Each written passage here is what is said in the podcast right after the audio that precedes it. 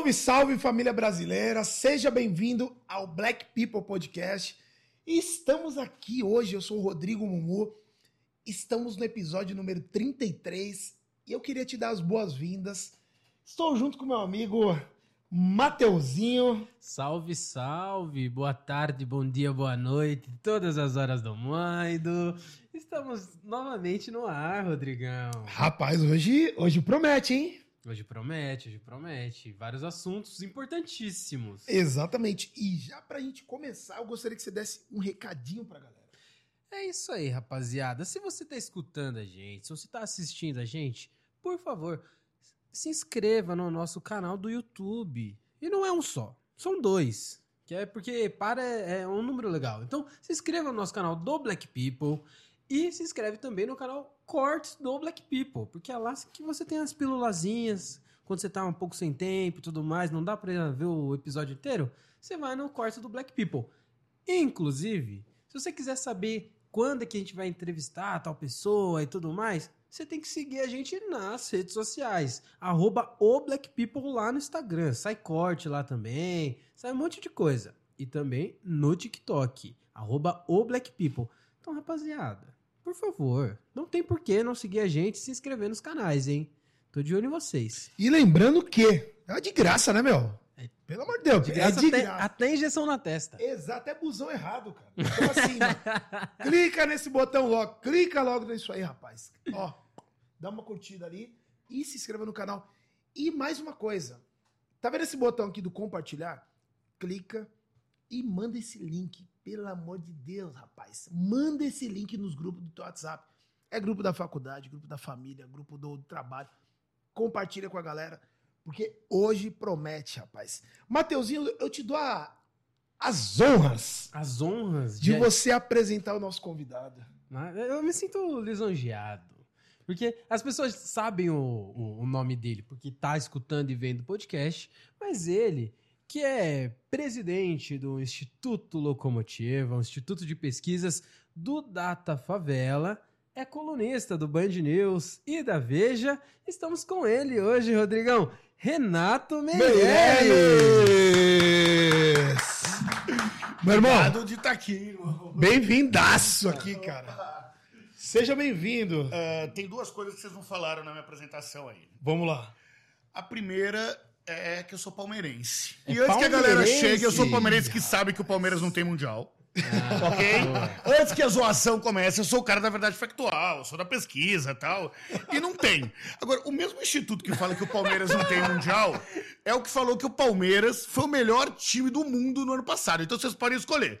Ou vocês não acreditam no instituto que falou que o Palmeiras é, é, não tem mundial, ou o Palmeiras tem. Então é com vocês aí. Então, mas aí o Chelsea, o Chelsea venceu, então, do melhor time do mundo, né? E aí fica difícil. Mas, É, mas, negão, você sabe bem, irmão, que não dá pra comparar que o jogo, um jogador do Chelsea vale mais do que o elenco do Palmeiras inteiro. É, isso é Você sabe que é desigualdade de oportunidades, nós vamos falar bastante disso aqui.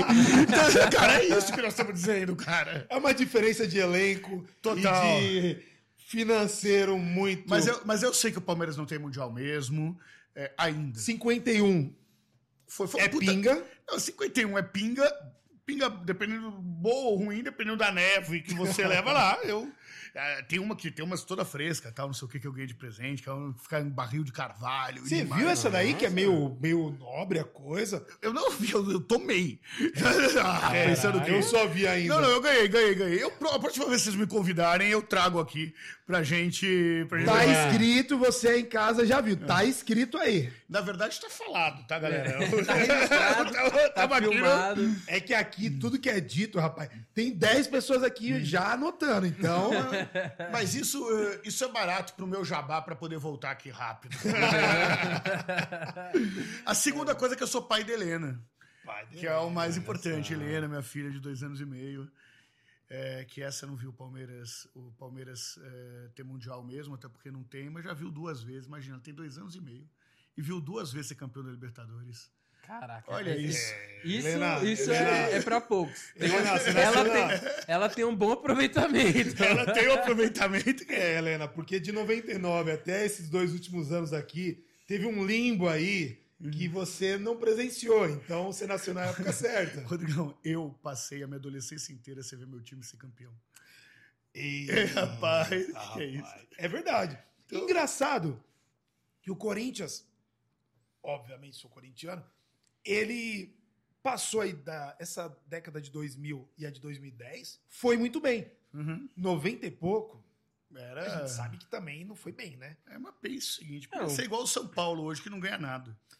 É, Eu- rapaz, Eu que sou, São eu sou São Paulino. 2005 foi o último. O último o quê? Não, ganhou, ganhou o Paulistinha, agora essa porcaria ali que Ah, não vale não, nada. sim, mas é 2005. Depois de 2005, São Paulo ganhou três vezes o Campeonato Brasileiro. Que isso. Ah, É. tá dito. Tá, tá, tá bom. Eu vou, vou, vou confiar no- nas suas palavras agora. Rapaz, primeiramente, obrigado aí pela tua presença.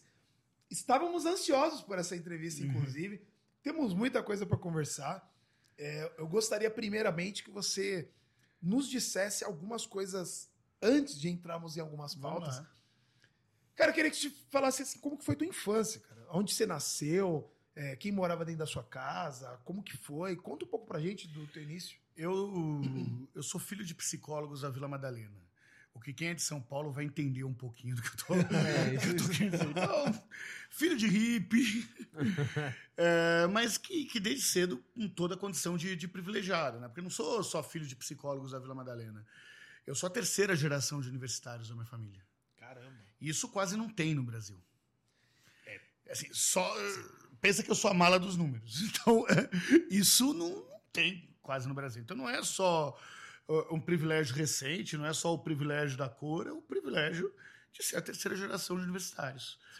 Eu, eu passei minha vida toda quase na, na- morando na, na Vila Madalena, Pinheiros, ali, estudando em colégios eh, pouco convencionais, vamos dizer assim.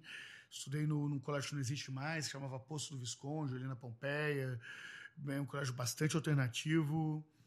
Eu depois fui estudar no, no Oswald de Andrade, na época do impeachment do Collor. Tomei pau no Oswald, porque eu fiquei acampado no Vão Livre do MASP, porque eu só ia sair de lá quando o Collor caísse. Perdi minha virgindade no Vão Livre do MASP. Inclusive acampado lá. Não é papo furado, não é papo furado. Você ficou quantos dias lá? Há uns 50 dias acampado, eu tomei pau por falta, não por, por, por nota, tomei pau por falta e dá pra dizer que foi uma experiência que não dá pra esquecer, né? Todo mundo lembra da primeira vez, né, galera? Então, é uma... É, depois eu fui estudar no equipe. Quando eu tava no equipe, eu surtei. Porque, porque eu já estava fazendo um pouco mais de movimento estudantil e tal.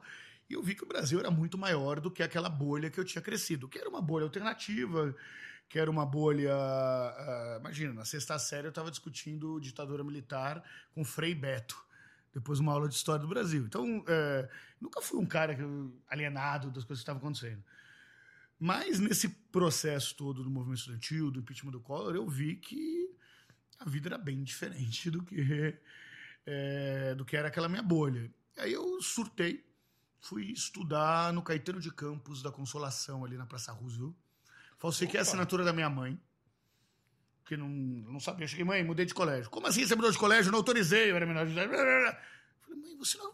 Eu dei um jeito. Fui lá, levei o papel. O pessoal não falsifique a assinatura da sua mãe. Isso não é legal. tá, eu não tenho Não orgulho do que eu isso. fiz. Mas, é, e daí minha mãe falou: eu vou lá, onde já se viu o colégio aceitar essa, essa transferência. Você não conversou comigo? Então eu falei: mãe, você não me ensinou desde pequena a lutar atrás do que eu. correr atrás do que eu acredito? Então. Aí ela é psicóloga, né? Ela teve que engolir seco e foi. E foi uma das aceitou. principais decisões da minha vida, assim, que, que ampliou muito o horizonte do que, que era. É, imagina, eu era o. Eu era. tinha uma idade normal, nunca tinha. É, eu tava na idade dos meus colegas. Lá, o, lá no Caetano tinha muita gente com 25 anos, 26 anos, Caramba. no segundo Que colegial. série que você tava? No segundo. Eu fiz metade do segundo e o terceiro inteiro no Caetano. Caramba. É, então foi uma foi um processo tenso. Ali você continuou em movimento estudantil? Continuou com isso? Continuei, eu fui, fui tesoureiro da União Brasileira dos Estudantes Secundaristas, fui reconstruir a União Paulista dos Estudantes Secundaristas. É, fiz um movimento estudantil desde sempre. escola- é, depois passei a viajar pelo Brasil, a gente ia construir grêmio em colégio de palafita na, na, em Cachoeira do Arari, na Ilha do Marajó, no Pará. Caraca. E, e sempre foi um. Sei lá, eu gosto de gente, né? Eu sempre gostei de gente. Eu sempre gostei de, de entender as coisas eh, para além do que, do que as bolhas trazem. Eh, me irrita um pouquinho bolha. Basicamente isso. Normalmente as pessoas querem ir pra bolha. É, E você fez um processo de querer sair da bolha, né? Rodrigão, olha, eu acho que tem. As pessoas confundem muito querer ser rico com querer ser como rico. Todo mundo quer ganhar dinheiro, todo mundo quer melhorar de vida, quer ter, oferecer para si, para os filhos, para sua família uma condição melhor do que, do que ele teve.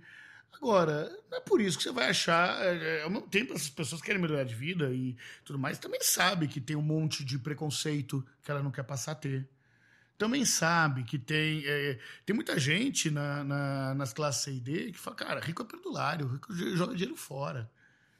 Com- o rico não pode contar com o amigo rico. E quando você, você, você cresce na, na favela, é, todo mundo ajuda todo mundo no melhor sentido do termo. E não é só por solidariedade, não, é estratégia de sobrevivência. Né, ca- Cara, tem, um, tem uma parceria com a CUFA desde 2013, com a CUFA a Central Única das Favelas. Sigam a CUFA, faz todo sentido no mundo. Que a gente criou o Data Favela. O Data Favela é um instituto de pesquisa é, feito que a gente entra com a técnica é, e trabalha junto com a galera da, da, da favela para construir o questionário, para desenhar a amostra estatística, mas principalmente para interpretar os dados. Não sou eu, um branquelo, que nunca morou na favela, que sou a terceira geração universitária da minha família, que vou dizer o que a favela pensa. Então, pesquisa não pode ser com um bando de ratinhos, como se fosse ratinho de laboratório, para saber isso. É, e essa parceria com a CUFA faz a gente estudar muito continuar aprendendo muito com o território é, das mais de 13 mil favelas no Brasil, que tem mais de 17 milhões de pessoas que moram em favela no Brasil. E é um, um- um universo muito diferente do que foi o da minha infância, o que foi da minha vida, e que eu tento aproximar, mas que tentar aproximar não significa que eu vou saber o que é. não, não dá. Não dá para esse branquelo saber o que é o racismo, não dá para esse branquelo é, é, que, que é a terceira geração. Eu posso estudar, posso conversar, posso aprender, mas sentir, amigo, não dá. É difícil. E que que... Fala um pouco pra gente exatamente da, do Locomotiva e do Data Favela. Como que, a, como que nasceu e, e o que que ele entrega de, de resultado disso? A gente. Eu construí minha carreira, comecei como estagiário eh, no Data Popular, que foi um dos primeiros institutos de pesquisa a estudar a baixa renda. Um antigo professor meu, eh, que aliás vocês têm que trazer aqui, eu recomendo, chama Fábio Mariano Borges, sigam ele nas redes, é um cara do cacete. É, para vocês terem uma ideia, é uma pessoa que fala, a, a- fala da linda quebrada há uns 6, 7 anos. Muito antes do Big Brother. Então, um cara super antenado, super Caraca, meu. antropólogo fantástico. E ele é, ele estava abrindo um instituto de pesquisa e me convidou para ser estagiário dele. Eu fazia publicidade na FAP. Nessa, é, nessa época. Era legal, né? Porque no movimento estudantil eu era o mais rico, na FAP eu era o mais pobre. Mas tinha, era aquela relação. Né? É, e tinha um. E era um instituto focado nas classes CDI. E eu continuei nesse instituto, fiz a minha carreira toda no, no, no, no Dado Popular. Até 2016, no final de 2015, começo de 2016, a gente viu que as mudanças econômicas no Brasil tinham sido tão grandes que o bolso não explicava mais a cabeça das pessoas. É, e Pera. Repete essa frase. o bolso não explica mais a cabeça das pessoas. Eu tenho, por exemplo, ah, aqui em Guarulhos, um dono de boteco que ganha 70 pau por mês. Tá. E eu tenho um vice-presidente de marketing de uma multinacional que ganha 70 pau por mês. Os dois são da classe A.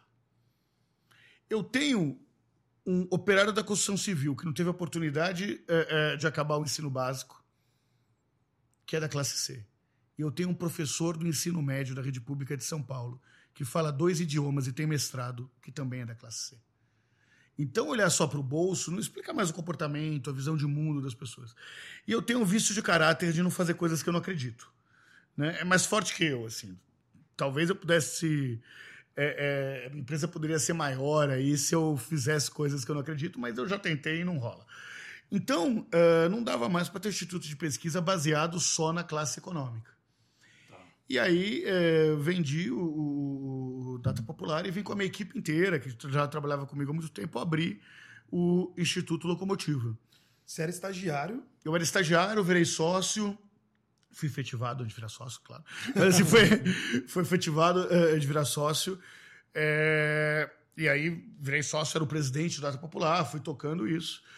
E, e, esse ano faz 21 anos aí que eu comecei a trabalhar com pesquisa de opinião, com pesquisa de mercado e tudo mais. Legal, legal. E hoje eu tenho a, a locomotiva que é focada em pesquisa e o Data Favela. Como o, que o Data Favela, uh, que é um instituto de pesquisa também, mas focado no território da favela. Imagina que se tivesse um estado da federação chamado Favela Brasileira, seria o quarto maior estado do Brasil. Mais do que a Bahia, mais do que o Rio Grande do Sul. Em termos de população. Em termos de população. Em termos de renda, dão dois uruguais. São mais de 120 bilhões de reais movimentando a favela. Não é pouca coisa, é gente demais. É então, muita coisa. É por isso que as empresas olham para esse território de uma forma bastante específica. E por que é território? Eu não estou falando de classe. A favela é um território que o IBGE tem um nome bonitinho lá, que é, é aglomerado subnormal. Nossa, essas coisas. Do... subnormal. É, são territórios sem posse da terra. E aí, só que assim, no do IBGE é Cidade de Deus, por exemplo, na favela. Porque começou em cima de um conjunto habitacional, a gente considera, obviamente. Mas é, que tem uma relação própria, tem uma economia própria, um senso de comunidade próprio. Só que, ao mesmo tempo, é a concentração geográfica de todas as desigualdades do nosso país. Os negros ganham menos do que os brancos, e os negros são maioria absoluta na favela. As mulheres ganham menos do que os homens. E nas favelas, as mulheres são chefes da maioria absoluta dos lares das favelas. A coisa mais. Eles têm o. A favela sofre com preconceito geográfico. A quantidade de jovem trabalhador da favela que tem que mentir o endereço onde mora porque senão não vai conseguir um emprego, por conta do preconceito que existe ainda com essa favela é gigantesca. Então, esse local que concentra as maiores desigualdades do país, ao mesmo tempo seria o quarto estado do Brasil, ao mesmo tempo é, é, é fatura dois é, uruguais. A gente fala que na favela, crise não é exceção, crise é regra. Então, o sevirômetro da favela é muito melhor do que o restante do Brasil, até porque não tinha alternativa. Né? É, por que a favela empreende mais? Porque se ele for para o mercado formal, ele não vai ganhar mais do que dois salários mínimos. E o sonho é muito maior do que esse. Caraca. Uma, uma pergunta dentro disso já. É, tem muita. É, muita, é muito. Você vê em rodas de conversa as pessoas falando assim: ah, a pessoa que não quer sair da favela. É, é comum isso é mesmo. Você já ouviu muitas pessoas falando assim: ah, tá lá, mas a pessoa não quer sair de lá, ela não quer mudar de vida tal. Como que você vê essa, essas afirmações que a galera faz? Ah, vai a merda, né? Mas assim, vamos lá, vamos desenhar para ver se as pessoas entendem. Uh, o Brasil é desigual. Me ouçam!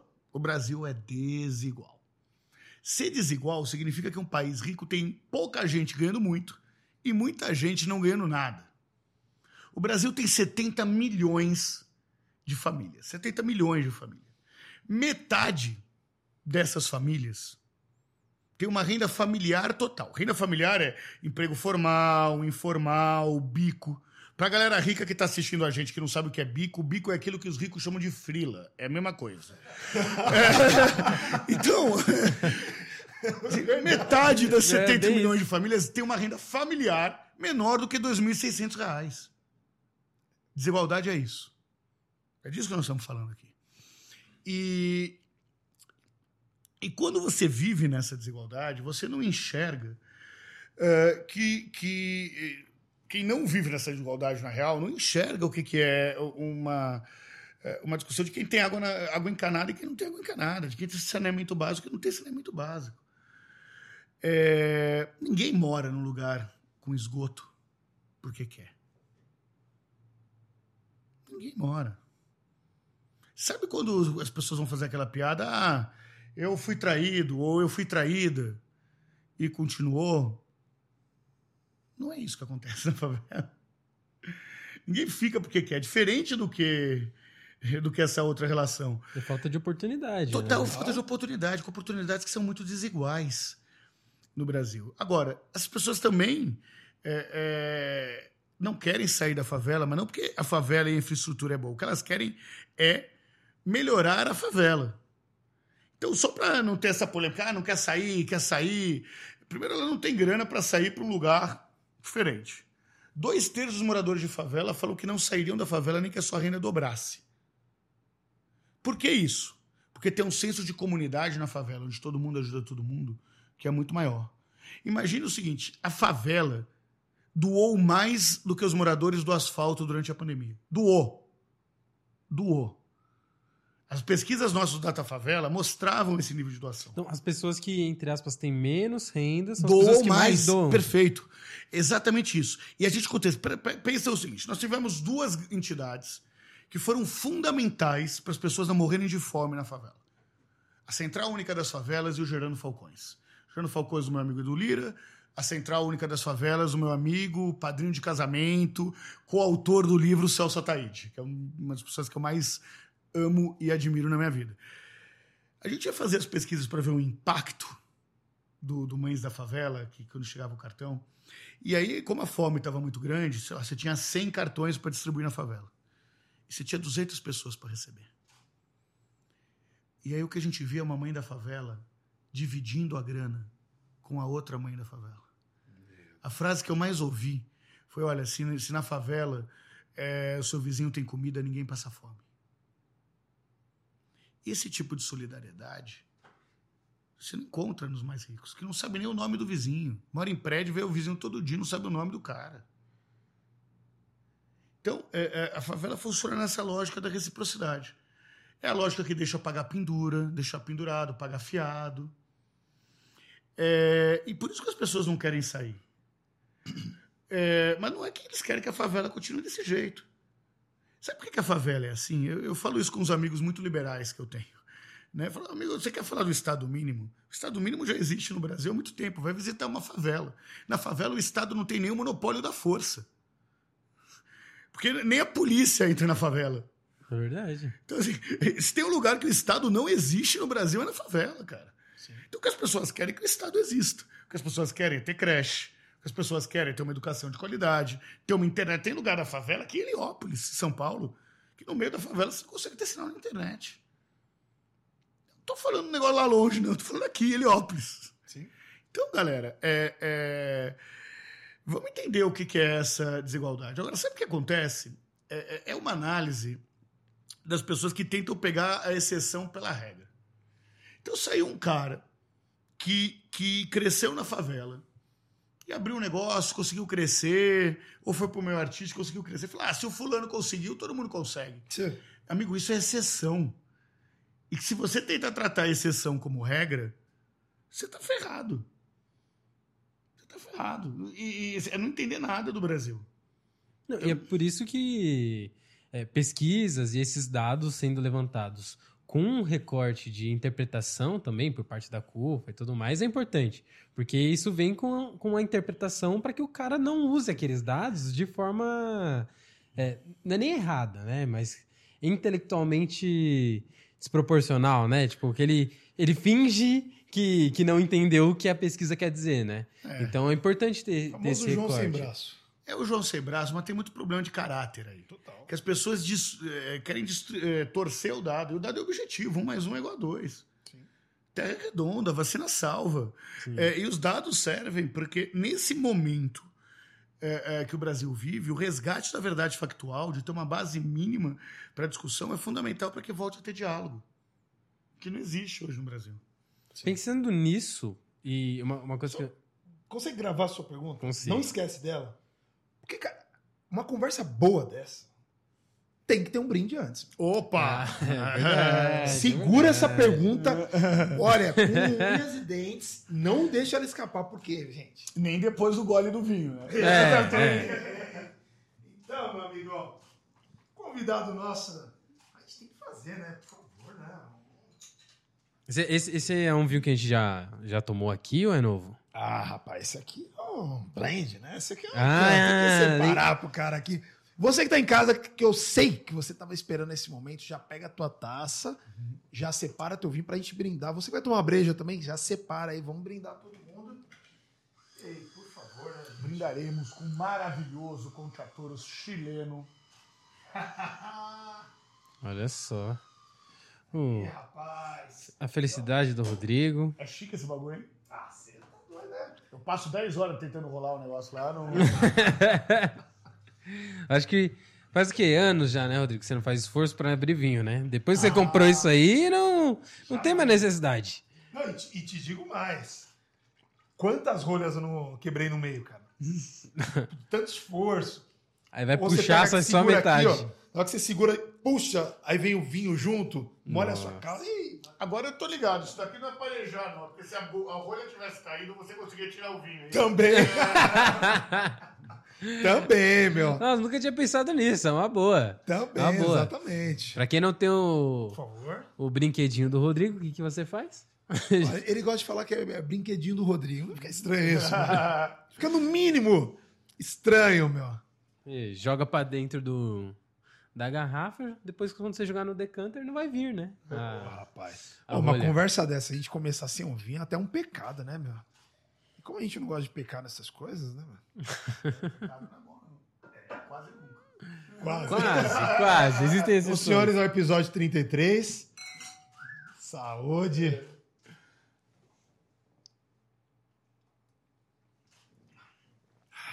Agora sim, rapaz. Muito bueno, muito bueno. Não sei se ela dá uma. Ih, não esqueci da pergunta. Não hein? esqueça. Não esqueci da Agora, se pergunta. ela for muito difícil, espera mais a segunda taça. Dá uma adiada aí pra gente conseguir responder. Mas acho que não, acho que não. Acho que vai conseguir Agora responder não, agora boa. não. Manda bala. Tinha falado sobre como é importante a gente ter base factual e pesquisas, principalmente para mudar o cenário brasileiro que a gente se encontra. E nesse ano, 2022, é um ano que vai ter o, o novo censo do IBGE. Você Pensei acha que você ia falar de eleição, de Copa do Mundo. Ainda não! Opa! Que vai ter um novo censo do IBGE. Boa, boa. Vamos falar do IBGE.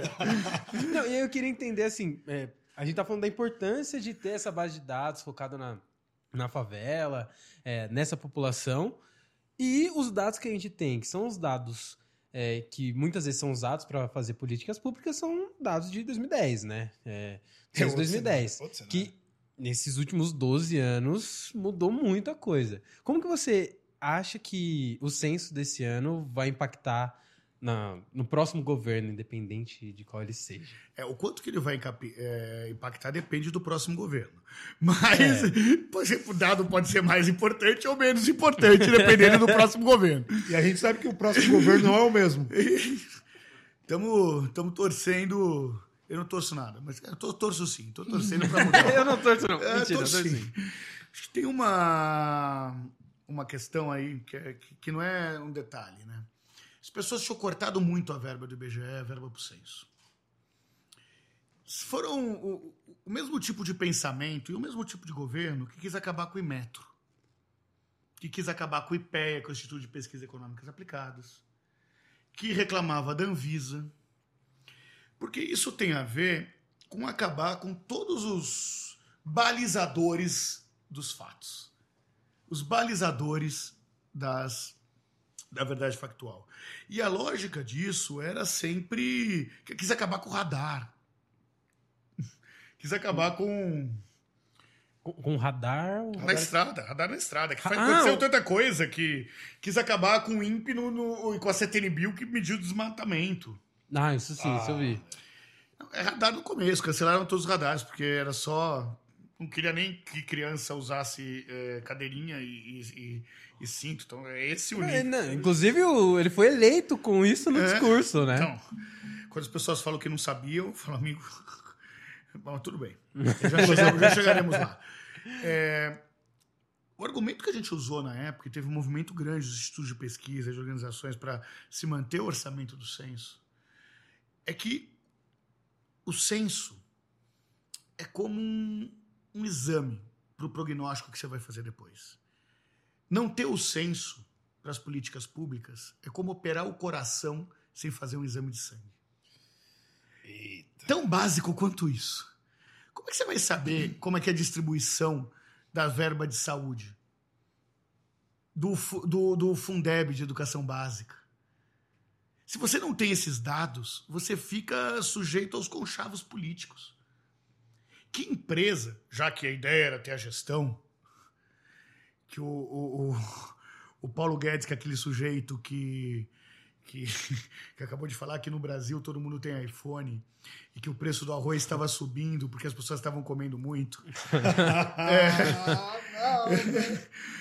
É, pessoal, pode googar, tá? Google lá, sai do É, tem YouTube. vídeo Depois de você deu uma vídeo. sininho aí. Tem vídeo dele tem falando vídeo falando isso. assim, não tô inventando esse negócio. É, para eles não interessa ter a verdade factual mesmo, porque a verdade factual exige uma resposta para isso. E não tem forma diferente de combater a fake news que não seja com a verdade factual. Sim. Por isso que as pessoas jogam para não ter termômetro. Porque quando você não tem termômetro, você fa- fala que a febre está alta ou está baixa. Então, é, respondendo a tua pergunta, é fundamental ter o censo do IBGE. É fundamental para saber para onde vai a verba pública. Para saber a proporção de negros e brancos, de como está a renda média das famílias, de quais são os locais que precisam ser prioritários no investimento ah, ah, dos serviços públicos, na distribuição de verbas é fundamental para saber a representatividade das cidades e dos estados na hora de escolher uma Câmara de Vereadores, na hora de, é, é, é, de saber o número que cada estado tem que ter como deputado federal.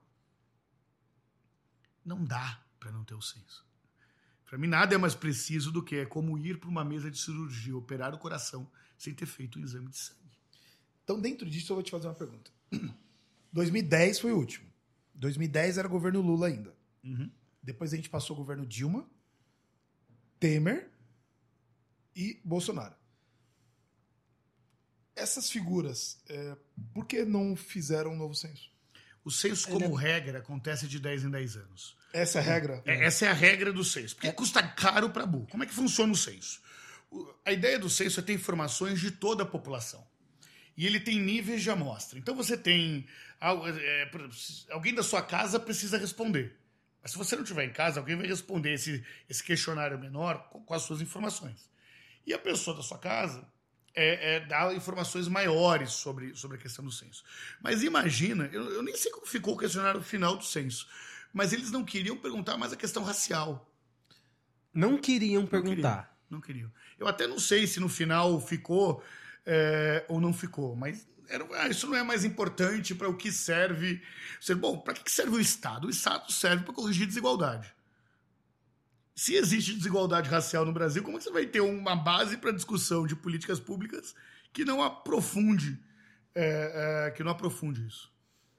Acho que é um pouco esses os debates que tem que tem que ser feito. Não se discutia de ter o aglomerado subnormal para saber quantos são os moradores de favela no Brasil. Nossa senhora. Então, isso- pessoal, de novo, eu não sei o que que ficou ou não na versão final do censo, mas eram esses os debates que estavam sendo feitos para no dia que tivesse censo, porque cortaram uma grana enorme. Ah, adiou o censo por causa da pandemia, mais ou menos, adiou o censo por causa do, do, do código de orçamento. E, e o censo ele é importante porque ele pega todo o território nacional, né? Então, é, por isso que isso, você estava falando, né, sobre ser caro e tudo mais, não dá para fazer o censo a cada dois, a quatro anos, Não. porque não tem verba para isso, né? Para isso, a gente tem outras metodologias de pesquisa, que é a PNAD, que é a Pesquisa Nacional de Amostra do Domicílio, que passou a ser a PNAD contínua. Então, de- eles vão pegando durante todo o momento, consolidam dados de três em três meses, e com isso vão conseguem atualizar os números do censo de uma forma mais específica e mais profunda. A gente tem também a pesquisa, a, pesqui- eh, a POF, né, eh, que é a pesquisa de orçamento familiar que é um negócio muito muito intenso, bastante para ver como é que tá a grana, tá devendo, não tá devendo, quanto tá gastando com arroz, com feijão e tal, que é, é, passou, que antes acontecia de 5 5 anos, que passou a ser feito junto com a PNAD contínua numa mudança aí de é, é, de metodologia, o que, o que também é bom. Mas o fato é, ou você investe em fazer exame antes da cirurgia, ou corre o risco de você ter um problema na perna esquerda e amputarem a direita. Tem essa. Simples assim. Tem essa. Agora, é, a gente vai, vai esquentando a coisa, né? E estamos na primeira taça. Esse. De forma popular, vamos falar de classe C, D e E. A classe C, D e E e até a B tem seus conceitos sobre o rico. Ah, claramente. Claramente. Primeiro- ah, claramente. E pouco essa essas classes têm de informação do que o rico realmente fala e pensa do pobre. É verdade. Então, é, você obviamente já, já nos falou como que é a conversa na primeira prateleira sobre as questões das outras prateleiras. Vamos lá. Primeiro, ah, entendendo a desigualdade do Brasil, os ricos ricos mesmo, daquele da novela, que mora naquele apartamentão tal, não é nada do Brasil, não chega a ser 1% da população. Então, nós estamos falando do. o- Gatos pingados. Dos gatos pingados, rico do A, A, A. A gente brinca em pesquisa que é o A gargalhada. Ha, ha. Diz o cara que é. Ah. É, esses caras têm pouquíssima noção do que é o Brasil de verdade. Existe o, o, o cara de classe média que acha que é rico. Daí quando ele ouve falar imposto sobre as grandes fortunas, meu amigo, não é pra você não, cara. Não é pra você não. Não é, não é pra você que, que, que comprou o Renegade em 36 vezes e tá achando que é rico, amigo. Não é. Imposto de grande fortuna não é isso. Não é pra você. Não é disso que a gente tá falando. Isso é pros ricos. Imposto soberança não é pro seu apartamentinho lá que você acabou de pagar agora. Tá? Uma grande fortuna. Fortuna grande. Então, o Brasil é um país muito desigual, os muito ricos são poucos nessa, nessa situação. E, e- e o que a gente vê é que tem muita gente que são os wanabis ricos. Zona? Wanabis ricos, eu quero ser ricos. Ah, sim. Mas o- Sim. o cara. E assim, amigo, é o carinha do Renegade lá. Esse é o pior. Esse é o pior. Porque é, esse cara A gente chama de o emergente. é total emergente, no pior emergente. sentido do termo emergente. Porque esse cara te tem. é, muitas vezes veio, inclusive das classes C e D, mas tem vergonha de falar que veio. É um cara que acha que é melhor que os outros. E, e, e aí, quando você pega. tem algum pessoal que, que subiu mais. E aí, falando mais desse, desse A gargalhada aí, dos 2, 3% mais ricos, não precisa ser nenhum, não, os 2, 3% mais ricos que, que eu já cansei de ouvir frases desses caras como aonde já se viu ter que assinar carteira de empregada doméstica. É esse nível de pensamento, né? Esse é o nível light. Já teve empresário, empresário- uma empresa que a gente estava trabalhando com, a questão da diversidade, que ao primeiro, promover o primeiro gerente sênior, ele foi para uma sala especial live e ele ouviu de um colega bem-vindo à casa grande. Pessoal, Assumidamente racista, né? Estamos no século XXI, pessoal. A gente tem esse tipo de discussão. Entendeu? Porque, porque eu, entendo, eu acredito, e aprendi com meu amigo Silvio Almeida, que o racismo é estrutural no Brasil. Sim. Agora, o racismo ser estrutural significa que tem tipos diferentes. de- Pode significar também que tem tipo diferente. Tem o cara que é consciente, tem o cara que é inconsciente. E os diálogos são diferentes. Aí com que você tem cada tipo de racista. Né? O cara que, que não tem o letramento necessário, pô, vamos trazer pro jogo, vamos, vamos conversar. Não tem que passar pano, não, quando tiver uma situação, mas, mas é um cara que, que pode ser ganho. Eu sou da política, eu acho que as pessoas têm que. que, que a questão racial é, não é um problema dos negros, é um problema da civilização. Os Sim. negros pagam o pato de um problema que é da civilização. É, mas eu. E exatamente por achar isso, que eu me meto nesse tipo de debate sempre, toda hora, entendendo que o meu lugar é de privilégio, entendendo que não sou eu o protagonista, mas não abrindo mão de, de dar minha. de usar o meu lugar de privilégio para chutar canela. É isso que eu tô fazendo. Não entendeu? É isso que eu faço, tá, David? Cara, o que você faz da vida? Eu uso o meu lugar de privilégio para chutar canela. É, isso resume o que eu faço da minha vida. É, agora, o racismo é crime. Então, pro cara que é racista intencionalmente, tolerância é menos. Não dá pra Não, dá pra passar pano. Não dá. Acho que tem um quê de Will Smith aí que é necessário em alguns, em alguns momentos, assim, de sensacional. Eu, cara, eu sou contra a violência, mas tem vezes que não tem jeito. O cara falou da mulher do cara que tava doente nessa situação. Renato, você defende a violência? Não. Se desse pra pensar na hora, é óbvio que não, mas, porra. Entendeu? É... Ontem, foi, ontem foi o debate aqui nosso. É, o debate dos meus também. Tem gente que defende, tem gente que não defende. E- É, eu e- tenho. É porque ele já se desculpou, né? O Will Smith ele se desculpou. Então, pra mim, morreu aí. Porque, tipo. eu- A gente ficou uma hora debatendo, É. eu o Matheus, ontem. Ah, você é a favor da contra? Lá. Eu, eu, eu, Rodrigo, particularmente, é, tem um mundo real e tem um mundo que a gente gostaria de estar. No mundo real que eu vejo, as pessoas simplesmente é o seguinte. Cara, uma mulher com doença. Aonde está a força da mulher Aonde está a, a vaidade? Não é a força, desculpa. Aonde está a vaidade da mulher? No cabelo. Quando você fala do cabelo de uma mulher especificamente, você mexe diretamente na vaidade dela. Quando ele faz uma piada com a mulher careca, que não é uma careca por opção, e é uma careca por doença, para mim é tolerância zero. Porque a, a gente estava até falando disso ontem. Piada ele é como se você pegasse uma cerca no seu quintal e você está aqui dentro. A partir do momento que você pulou a cerca para dentro do meu território, você não sabe o que, que tem aqui. Pode ser que eu falo, pô, meu, ah, não gostei da piada, mas ah, beleza, vou passar um pano. Ou pode ser que dê um tiro na tua cara. Eu não sei. Você não sabe o que, que tem naquele território. Você pula o quintal. Pode ter um pincher.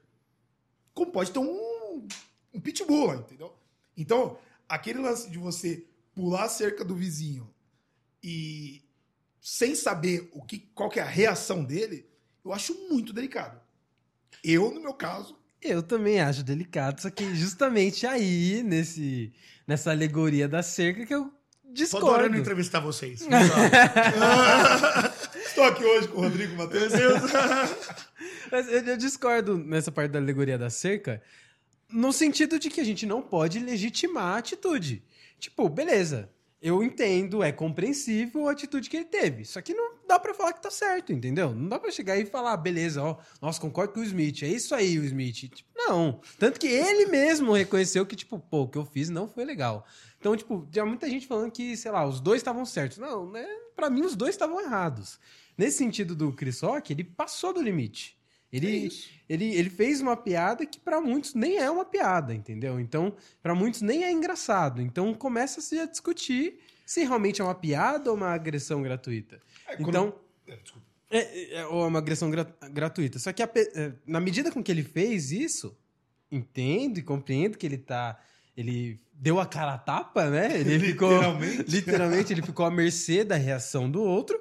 Só que ele ter levantado, dado um tapa na cara dele na, na cerimônia do Oscar e tudo mais ali e tal, não dá pra você chegar e falar que ele tá certo fazer o que ele fez. Eu, eu, eu já eu, eu imagino outra coisa.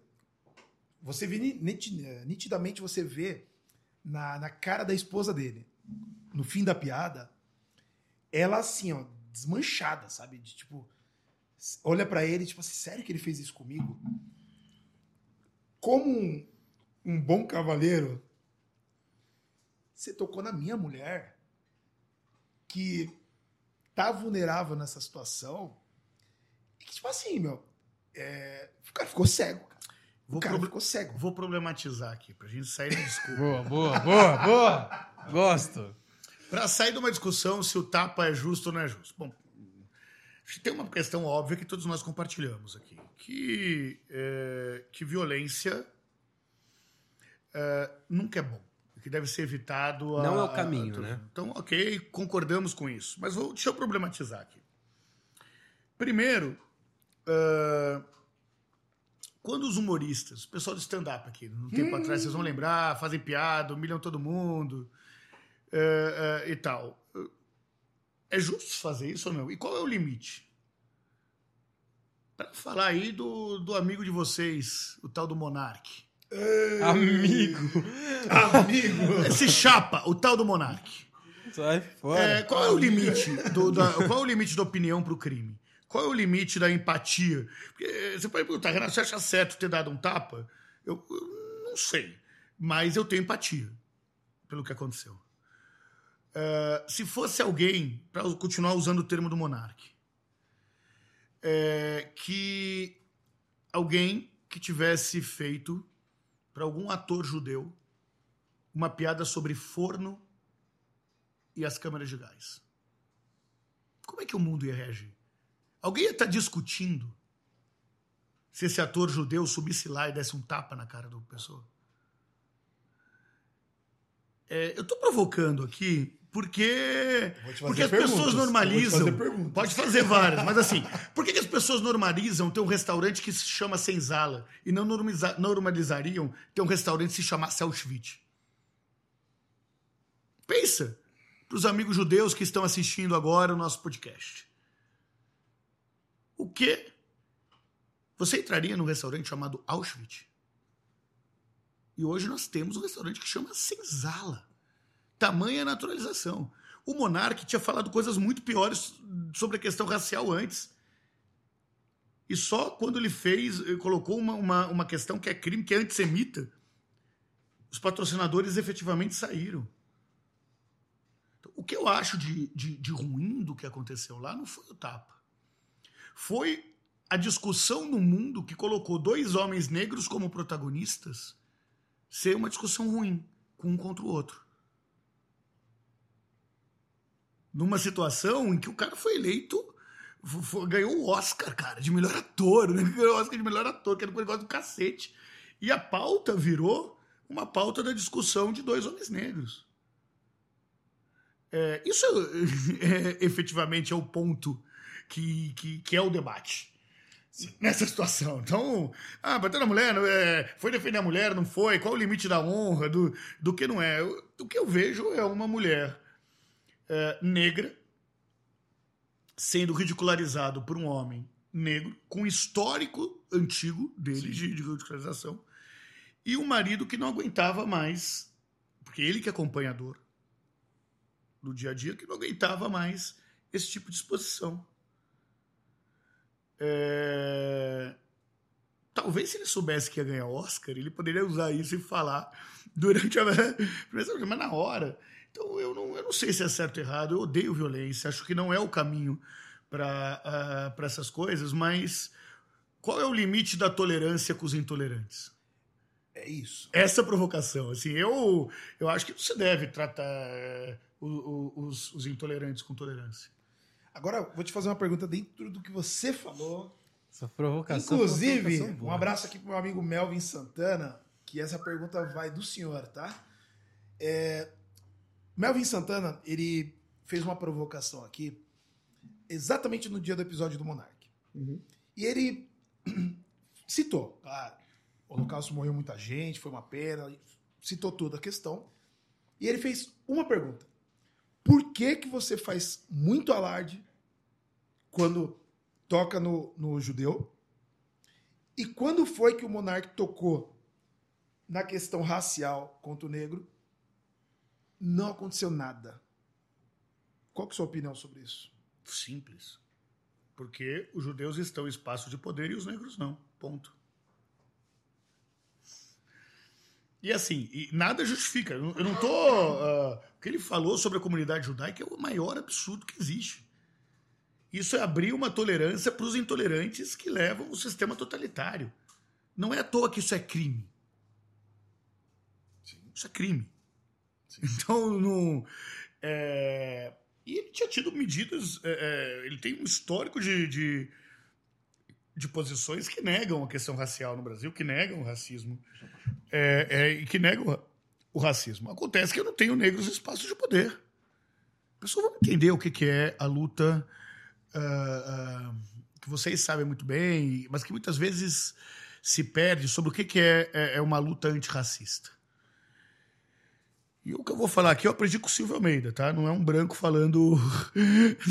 Mas eu acredito no meu amigo Silvio Almeida. Nós estamos falando de espaços de poder. Sim. A briga é por poder. A briga não. E você só entende isso quando você compreende que o racismo é uma questão estrutural e estruturante do capitalismo. É, Os escravocratas no Brasil foram indenizados Quando acabou a escravidão. quando acabou a escravidão. Então, é, é, Pra galera saber como foi essa. O que, que aconteceu? cara, Vamos lá. Porque hoje eu né? passei, sabe onde? É. Jardim Europa. Tava eu e minha esposa, a gente passou lá, eu falei: olha pra esquerda, olha pra direita.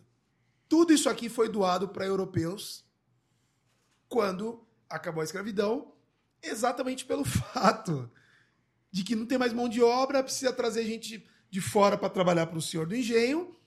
Eu não posso mais ter os africanos trabalhando para mim, mas eu também não quero contratar. Então eu preciso trazer os europeus para cá. Só que qual que é o incentivo do cara sair da Europa para vir para o Brasil? Vem para cá que tem terra para você aqui. Uhum. Aí pegou todos os, os- o- as pessoas falidas lá na, na Europa, trouxe para cá, deu terra, deu tudo, deu trabalho, eles construíram e criaram os seus espaços de poder. E o Jardim Europa, ele é todo doado para esses europeus que vieram. Uhum. E esses mesmos europeus, os netos deles hoje, falam: não, mas é só trabalhar, né, mano?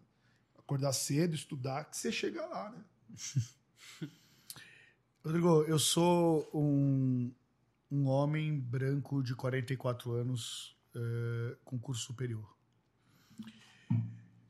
Pelo simples fato de ser branco, eu ganho mais de 30% do que um homem negro de 44 anos com curso superior, que nasceu em São Paulo. Eu ganho quase 60% a mais do que uma mulher negra de 44 anos com curso superior. Eu só não falo que estudou na mesma faculdade que eu, porque na minha faculdade não tinha nenhuma mulher negra. Nenhuma. Nenhuma. É... é porque eu sou melhor? Ou é porque eu saí na frente? Nessa corrida de 100 metros, a minha condição de privilégio me fez sair na frente. Eu não sou um cara que é contra a meritocracia, não. É que, pra mim, tem um princípio da meritocracia que é a igualdade de oportunidade. É isso. Só que assim, tanto faz onde cada um vai chegar, mas tem que sair do mesmo lugar. Se não sai do mesmo lugar, amigo, você não chegou lá porque você é mérito, é, você tem mérito, é porque você queimou a largada. Então quem defende a meritocracia de verdade tem obrigação de defender a igualdade de oportunidade. Sim. Simples assim. Sim. Não tem. é, Senão é papo furado de meritocracia. Sim. Ah, todos nós, quando a gente fala de, de trabalho, é, todos nós, quando tivermos filhos, eu não tenho filho ainda, mas eu vou trabalhar muito. Gostei do ainda. Ah, eu falei, tá na, tá na mira. Você me- não me escapa, mozão. É, Tá na aguenta mira. o próximo purê de mandioquinha. Com parmegiana, quatro queijo. e um pozinho azul lá de tempero. Será que vai ser necessário? Ah, depois de um desse aí, rapaz. Ah, aí- depois de duas taças de vinho, Opa, amigão. vamos lá, vamos lá. Deixa eu ouvir. Ai, caramba. Até me emo- emociona aqui. Então o que acontece? É automático que eu vou trabalhar, estou trabalhando muito para quando eu tiver filho e a gente vai falando de moleque, você tem 16 anos, você tá na reta final do estudo e eu tô trabalhando muito para que ele tenha o mesmo que teu filho teve. Essa é a minha meta de vida exatamente para eles chegar lá na frente e falar: Meu, eu tô aqui, eu vou bater de frente. É nisso que a gente tá falando. Uhum. Mas eu sei que é uma luta porque não tem espaço para todo mundo. Essa é a mentira da meritocracia para mim. Uhum. É a mentira do capitalismo, né? É Essa a mentira. do Me capitalismo. dá Você- corda pra você ver. Você tem 10 maçãs, mano. Você tem 10 maçãs. Você tem 10 pessoas. Veio um cara e comeu duas, mano. Acabou o mundo, velho. Mas é por isso que nós estamos falando que o combate ao racismo é disputa de poder. Total. E disputa de poder é a gente perder privilégio. Distribuição de renda. Total. E aí você precisa, eh, você precisa colocar o dedo na ferida das coisas. Eu não tenho problema nenhum. Você vai discutir meritocracia com, com os empresários. Lá. Eu falo, meu amigo, você prefere ter quem na sua equipe? Um cara que saiu do 8 pro 9 ou um cara que saiu do 2 pro 8? Que tá com sangue no olho, que tá correndo atrás. Opa! Então quem tem mais mérito é quem saiu de 2 para o 8. O Fórum Econômico Mundial viu que os, os soft skills, que são as características eh, que, que, as pessoas têm, as habilidades que as pessoas têm, que não são só da escolaridade e tal, são os do futuro. Sabe quais são? É essas características que, que o Fórum Econômico Mundial, o antro do capitalismo mundial, diz que eles desejam para os profissionais do futuro. Então, só você que está em casa, você quer saber exatamente qual é o valor de um profissional que não é os hard skills, que são uhum. as, as qualidades técnicas. Qual curso que você fez, qual faculdade você fez, os, quais são as habilidades humanas que é do futuro? Cara, vamos lá. Primeiro é a capacidade de, de lidar com o diferente. Quem sabe lidar com o diferente melhor do que o cara que cresce no morro, na favela, na periferia? Jogo de cintura para situações difíceis, amigo. Você não tem jogo de cintura na periferia, cara. Você não, né? É, é, capacidade de persuasão. Por que vai todo mundo trabalhar em vendas na periferia? Muita gente, porque é, é isso. É vender o almoço para comprar janta. Sim. E tudo isso o, é, é, é, é mais fácil ensinar inglês para um cara da periferia do que ensinar para alguém que viveu em Harvard como é que são essas características de lidar bem em grupo, de aceitar a diferença, do diálogo, da, da, do trabalho em equipe, que são características que, que fazem parte da formação de, da grande maioria das pessoas que moram na periferia. Porque passaram a ser estratégias de sobrevivência. Então, é, e é isso que o Fórum Econômico Mundial fala que são as habilidades do futuro. As habilidades que não são ensinadas na escola, mas são ensinadas na vida. Então, quando a empresa fala, igual, uh, igual a fala aí que, que, que, teve um tempo atrás, não, eu não quero nivelar por baixo. Opa! O problema não, não é o que é baixo, é alto. O problema está na régua. Porque quem falou que ter morado fora ou ter estudado numa faculdade de ponta é mais importante do que saber trabalhar em grupo e, e saber chegar junto em algum lugar? Quem falou? É, essa régua é desigual. A, né? régua é, não, a régua é errada. É mais do que desigual, é errada. Se você pode perguntar para qualquer um, você fala assim: olha, você acha que o Brasil ia ter ganho a Copa de 70 se só tivesse, se tivesse 11 Pelés? Não, claro que não. Precisava ter um goleiro, precisava ter um meio-campo, um back. Precisava do Rivelino, pelo menos lá tal.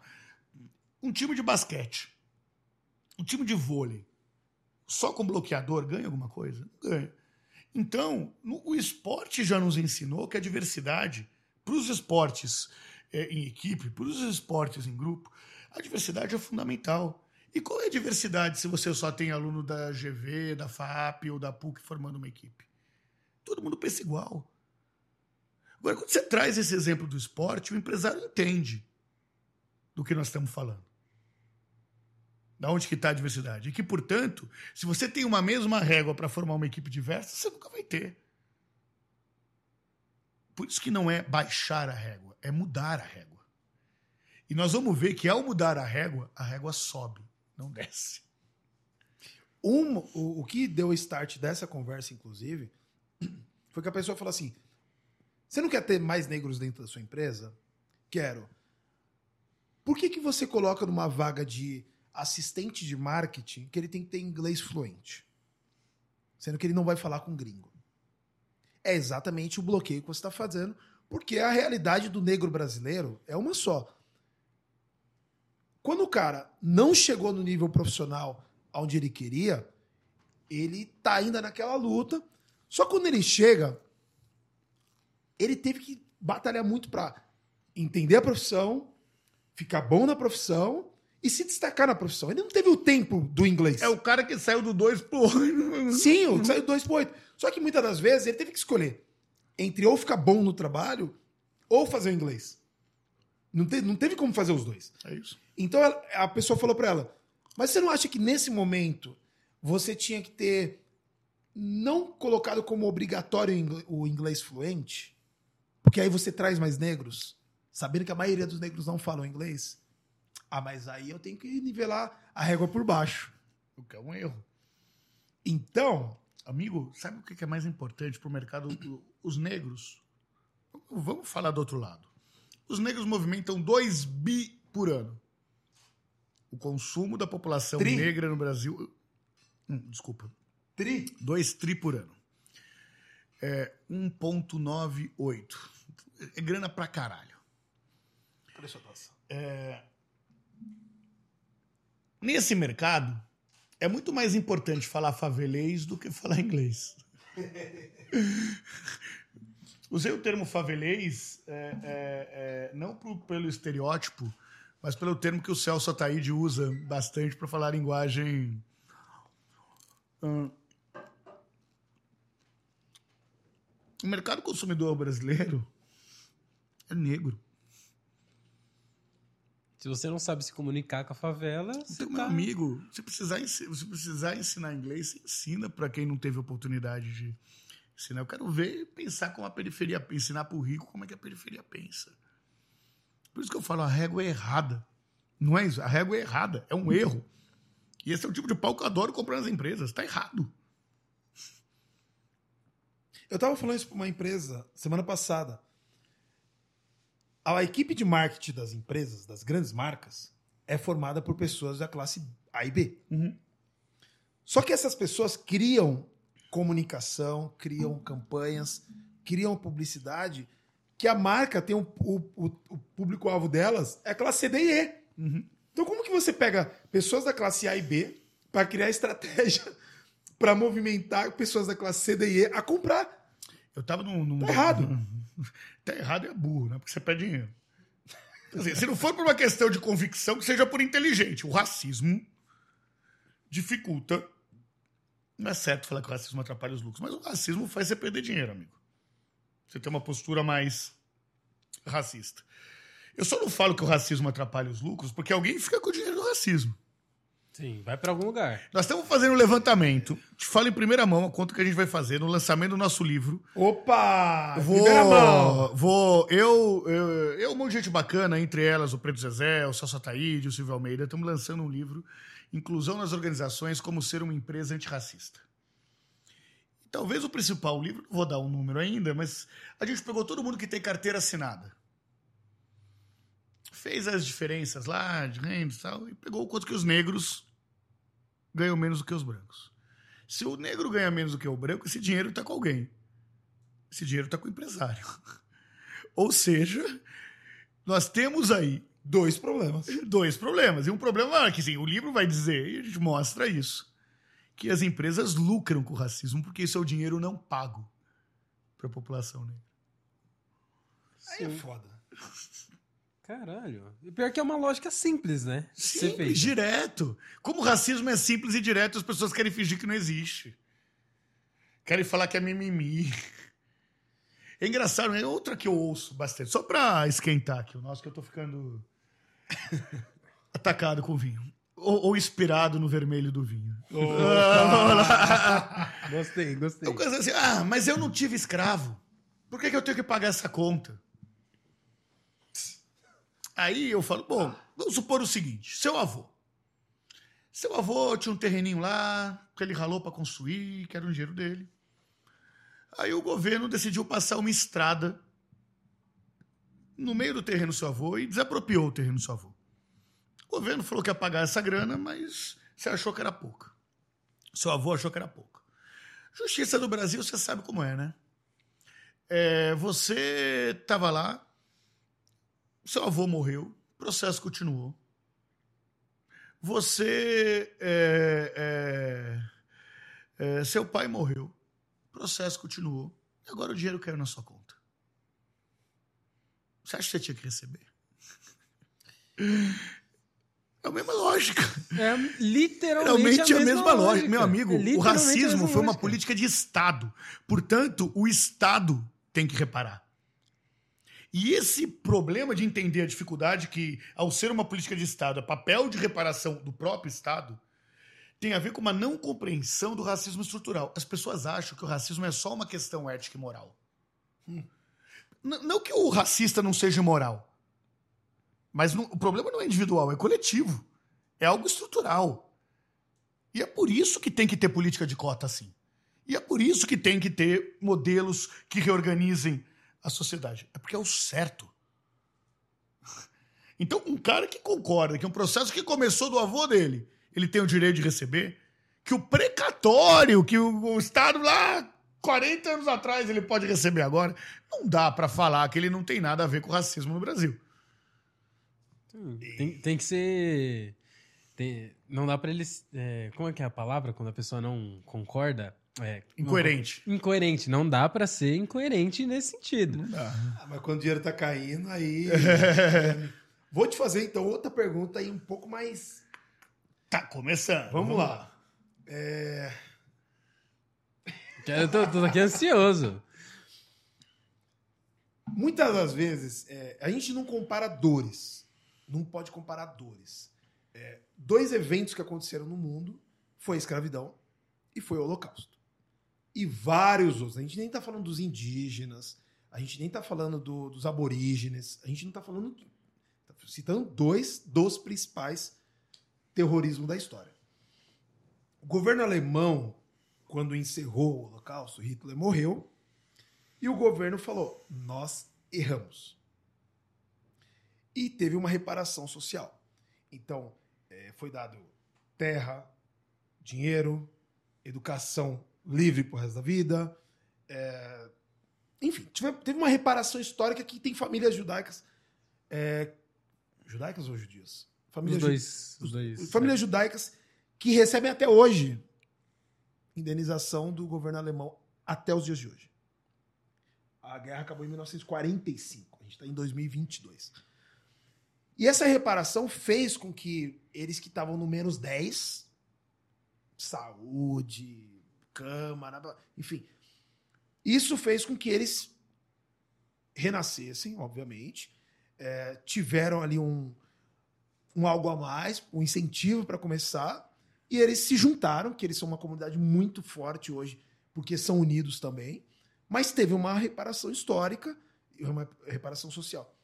Quando acabou em 1888 a escravidão, alguns, algumas pessoas falam que a rainha dos negros é a princesa Isabel, que eu nem falo nada sobre isso, porque, enfim, Burrice. né? não, não, não é nem burrice. É tipo assim, é, é, é uma pessoa, é um asno, não é nem uma pessoa, entendeu?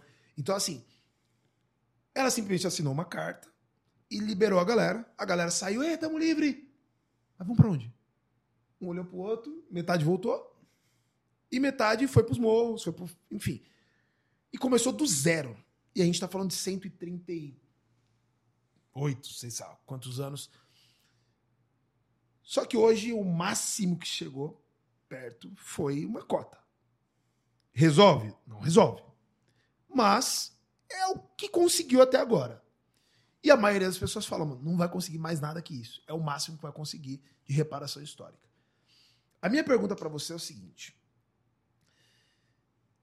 a galera, de forma geral, é, não leva as duas situações da mesma forma. O Melvin falou que, pelo fato de não ter filmagens da época da escravidão, da questão do, do Holocausto, tem imagens, isso choca a população. A minha pergunta para você é o seguinte: de forma direta,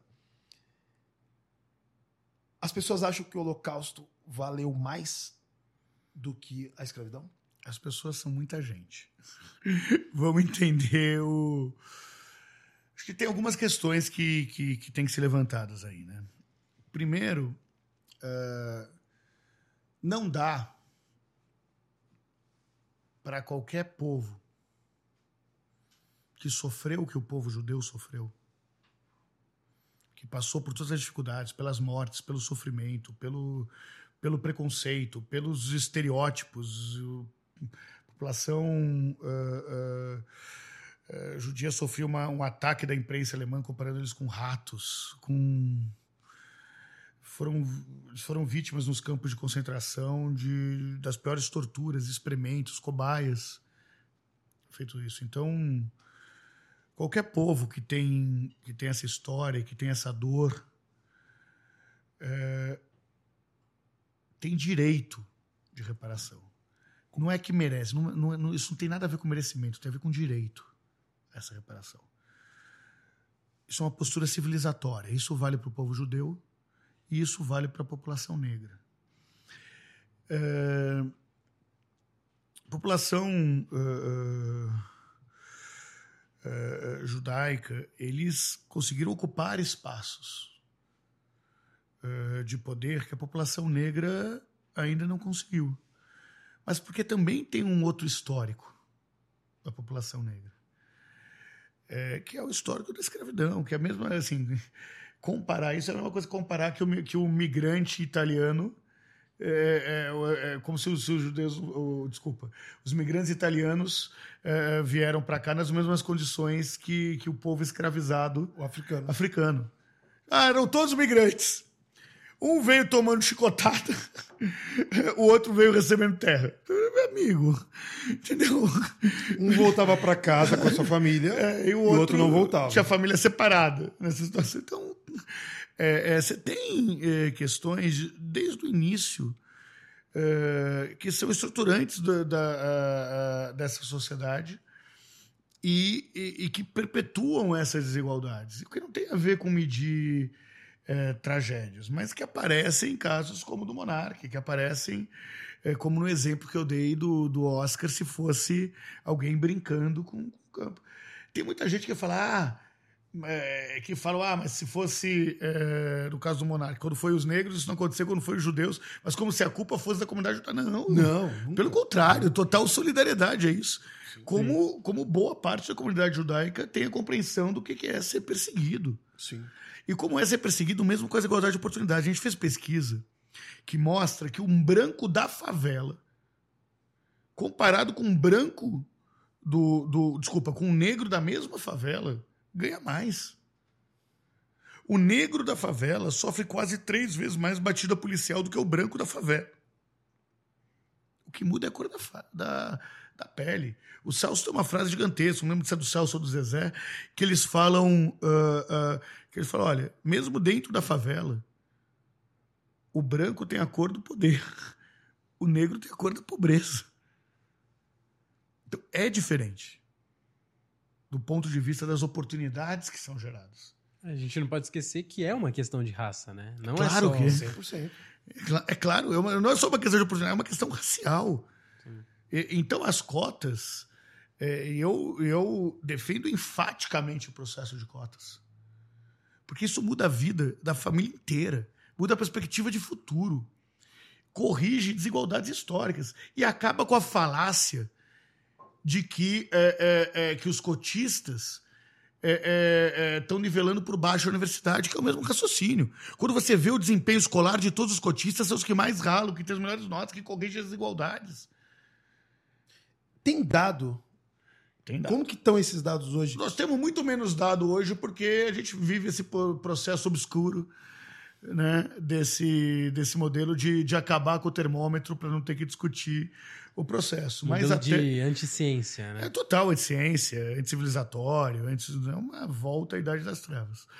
Mas é onde vale a versão e não vale o fato. Tem essa lógica que, que, que é trabalhada.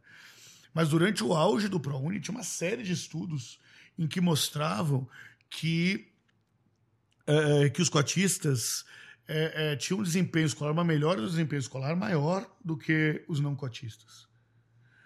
Tem, assim como tem é, um um outro lenda urbana, que de, de fato não era comprovado pelos números. Ah, as mulheres tinham mais filhos para receber o Bolsa Família. Ah, tem essa. Que não é faz sentido gente. nenhum, né? Amigo, primeiro que assim, não faz sentido financeiro. Sim. Dois, o que a gente viu é que os índices de. Ao ter um filho na escola e ela ter condições de estar trabalhando, a renda toda aumentava e ela tinha menos filhos porque aumentava a escolaridade dela, inclusive. Então, esse dado não para em pé, mas são lendas urbanas que, é, é, é, é, que, que são ventiladas como um grande. É, é, é, com grande. Como que eu vou falar isso? Ele é um propagador do senso comum que dialoga com uma verossimilhança falsa com o que todo mundo pensa com relação à realidade. A mesma lógica que fala da meritocracia, do que é nivelar por baixo, que, só é, é, volta a retroalimentar preconceitos que não param em pé diante dos números. Sim, E, e são falácias que elas são feitas e propagadas justamente para ir é, de, de acordo com o retrocesso né, de Total. políticas públicas. Porque é, esse tipo de, de mito da, de que, da- do Bolsa Família, ele é feito para que quando tiver um governante que tenha a possibilidade de acabar com o Bolsa Família, ou de sucatear ele da, de alguma forma, ele vai fazer e vai ser baseado nessas falácias, entendeu? Porque é o senso comum. É a mesma coisa do ProUni. Você propagar que os cotistas é, fazem com que a universidade tenha piores notas ou que é, algo nesse sentido, é para que quando tiver um governante que tenha a possibilidade de acabar com o ProUni, de acabar com o FIES, ele vai fazer isso, baseado nesse senso comum. Então, a gente não pode normalizar esse tipo de coisa. Por isso que tem que ser intransigente e completamente eh, firme com os intolerantes que propagam mentiras para tentar valer a sua versão dos fatos e não o fato que é, eh, eh, um fato inquestionável. Vou dar um, eh, um outro exemplo disso. Quando as pessoas falam que eh, do que que é o privilégio. E são alunos que estudaram a vida toda com os pais pagando colégios particulares e que na hora de ir para o ensino superior são sustentados pelo poder público, pelo imposto que majoritariamente é pago pela população de periferia. Estuda o, o, o ensino básico e médio inteiro na escola particular e aí vai cursar na USP. Se você for olhar os estudantes da USP, a maioria são. É, começou a mudar graças à cota, mas historicamente Ah, eram. Agora, imagina outra coisa. É justo a restituição do imposto de renda pago para a classe média que coloca o filho em colégio particular, por, por filho, ser maior do que o gasto que vários estados brasileiros têm por estudante?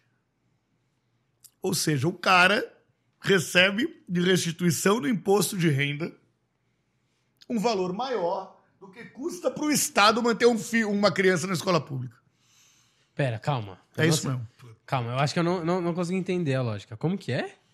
Você tem no imposto de renda um mecanismo de restituição. Você pode. É, é, porque como você não está usando algo do Estado, o Estado poderia te ressarcir de parte do que você não está usando. Então você tem um desconto que quem paga imposto de renda são os mais ricos no Brasil. É, é, não, não os muito ricos, porque eles recebem como dividendos, não é tributado. Então, mas assim, o assalariado lá que. é, e esses, quando você faz a restituição do seu imposto de renda, o, o Estado desconta parte do que você gastou com educação dos seus filhos e que você gastou com saúde da sua família. Esse dinheiro que é restituído muitas vezes é maior do que o investimento que um governo estadual tem por criança matriculada na rede pública. Ou seja, Então, o governo, o governo devolve mais. do que ele do gasta, que ele gasta do que ele uma criança. investe, né? Isso, Ou seja, o governo está privilegiando o rico. isso. Ô, coitadinho do Matheus da Renegade. O Mateuzinho nem usa a escola pública. Ele paga pro filho dele. Ah, eu tenho que devolver esse dinheiro, já que você não usa. Mas aí, ó, ô, ô, favelado, você vai estudar na colégio tal, XPTO, e é o seguinte. O, o- o que eu tinha que gastar com você, que era 100, eu vou gastar 30 porque é o que você vale, entendeu? E não vou fazer nada pra melhorar. Só que devolveu o 100 pra mim. Isso. Caralho, viado. Que merda. Esse é o Brasil. Isso não faz sentido nenhum. Isso não faz sentido nenhum. Jura? E, tipo, é. Só que. Eu, eu- eu tô incrédulo, eu tô incrédulo. É isso, é isso. No final, assim, ó, por exemplo, coisas que eu sou contra, tá? Pra mim, a USP tinha que ser ocupada 80% por pessoas que estudaram em colégio público. E uma cota de 20% para pessoas de escola particular. Esse é o certo. Devia ser uma cota inversa, né? A É uma cota inversa. A cota não devia ser para para as pessoas que estudaram em escolas públicas. Minha devia ser prima. para quem estudou em O Celso fala que eu sou a cota né? de brancos na CUFA. Minha prima, ela mora na Espanha. Chegando lá, ela chegou com 10 anos. Aí a se, se matriculou, fez a escola, não pagou nada. Aí terminou a faculdade, a, a escola, se inscreveu no curso de, da faculdade, só se inscreveu e fez a faculdade. Ah, quero estudar mais. Se inscreveu na segunda dela, fez a segunda. Sem ter que fazer prova, Não, sem ter nada. que fazer nada. Se inscreve. Só se inscreve. E entrou e estudou. Ela meteu, tipo, ensino médio, faculdade, faculdade 2, e só fez. Porque é público. E, e imagina o seguinte, que é uma diferença, inclusive, dos modelos mais liberais, que você não tem sistema de saúde público nos Estados Unidos. E aqui todo mundo falava era contra o SUS, contra o SUS, até ser o lugar que tinha vacina. Quantidade de gente rica que foi num posto de saúde, que saiu de lá e falou, eu pago aonde? E falou, não, não, não paga nada. Como assim não paga nada? Eu fui bem atendido, eu tive uma vacina. O cara veio aqui e não, não paga nada. Eu falei, é, isso é o SUS, bem-vindo. Bem-vindo ao SUS. Bem-vindo ao Sistema Único de Saúde, referência mundial em democratização da saúde. Tem um monte de problema, tem que melhorar o cacete, mas pelo amor de Deus. Assim, o. o- A gente não vacinou mais porque não tinha vacina, porque o SUS vacinaria 2 milhões de pessoas por dia. Tem, E tem histórico disso, tem né? histórico disso. Imagina, é, nós vivemos tanto no obscurantismo que fizeram uma charge do Zé Gotinha com uma arma na mão. O Zé Gotinha. Pera, calma. calma, calma, calma, calma, calma. Pera aí que... Fizeram uma charge do Zé Gotinha com uma arma na mão. Você entende? Porque assim, pra uma criança, cara. Assim, o Zé Gotinha, que era referência de vacina da coisa, era uma coisa legal. Começaram a fazer o. Não, não tem que vacinar. Tem que vacinar criança, não tem que vacinar ninguém. Tudo isso foi pra colocar o SUS como errado. Como errado. Só que as pessoas foram ver o SUS. As pessoas viram o que é esse atendimento. O que que é essa capilaridade que o SUS está presente em, em regiões muito pobres que tem no Brasil. Nós fizemos todas as pesquisas do Unidos pela Vacina, que foi um movimento empresarial liderado pela Luísa Trajano para criar um movimento a favor da vacina, facilitar as questões de logística e tudo mais. É impressionante a capilaridade do SUS. Isso não é um detalhe. O que é capilaridade? Capilaridade, muito boa pergunta. Capilaridade, ima- imagina um- um- uma. Ah, Capilaridade vem, vem daqui de cabelo, tá? Então, tem um negócio capilar. Você tem uns fios que vão virando como se fossem umas raízes. Daí vai virando. Então, capilaridade é quanto que está entranhado, que tá, é, é- é grande a cobertura. Que, O quanto que consegue alcançar, O quanto que assim. consegue alcançar. Então, é, quanto maior a capilaridade, maior o alcance de. é, é, de qualquer coisa que você esteja usando a palavra é, é, capilaridade. O SUS é referência no mundo. Quanto, Viva o SUS. e viva o SUS. E viva o SUS. É, Não é à toa que, que existiu aí uma, uma questão civilizatória. Não é à toa. Até que quando o Lula lá soltaram o Lula e, e o processo, ele falou: cadê o Zé Gotinha? Sem entrar em juízo de valor sobre o Lula, isso era uma demanda da, da, da sociedade. Cara, deixa eu fazer uma, uma outra pergunta agora. É, O Dória brigou bastante por ter vacina. O Bolsonaro tentou boicotar ele aonde ele pôde. E o Dória, ele. Primeiro ele vendeu aquele discurso de eu sou empresário, eu sou gestor. E foi lá ganhou no primeiro turno a- a- as eleições. Aí ele falou que ia fazer o- o, mandato dele inteiro, no na metade vou, vou virar governador. Eu sou gestor. Aí foi de novo. Agora ele vai candidatar a presidente. O que, que você acha do Dória? Morador Boa pergunta. Tá começando a ficar divertida a história. Mo- Vulgo morador dos jardins. Eu acho que. Por que, que o dólar. O, dó, o dólar. Faz todo sentido. Freud explica. Você tem, é, o Dória, ele fez um pecado na política, que é trair. E ele traiu o Alckmin nesse processo. Da eleição dele para governador. Ele fez o Bolsodória. E abandonou o candidato a presidente, que era o, o, o Alckmin, que hoje será candidato a vice-presidente na chapa do Lula. Tá, volta. Mas eu vou te explicar o porquê que o dólar. Eu já vou falar. O dólar, de novo, cara. ah, esse tal de Freud ato falho. Vamos lá. É porque o Alckmin era o candidato do PSDB. Do PSDB, que é o partido do Dória. Sim. à presidência da República. Só que aí o Dória não apoiou ele nas O eleições Dória de falou 2018, que ia, né? mas na prática criou aquele movimento Bolsodória para garantir a eleição dele para o governo do estado.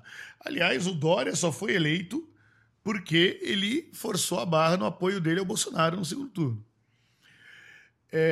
Mas o Alckmin, ele entrava em qual momento aí? O Alckmin era o candidato. O Alckmin é o padrinho político, era o padrinho político do Dória na política.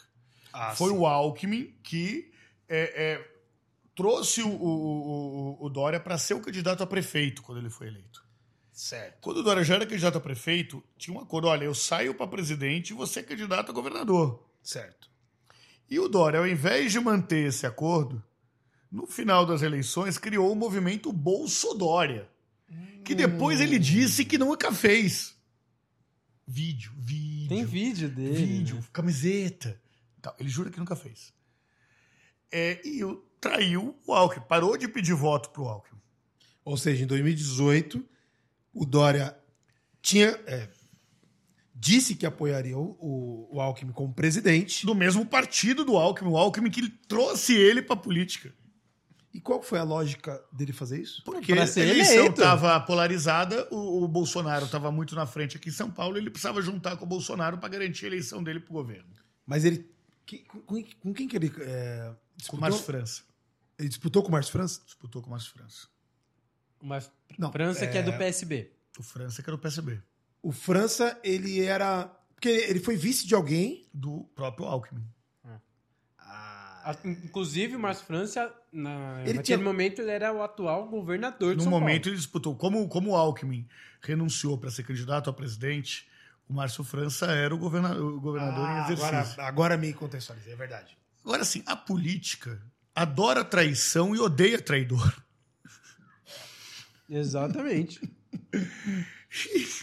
E o cara que não cumpre acordo, que não fala, é, não dá.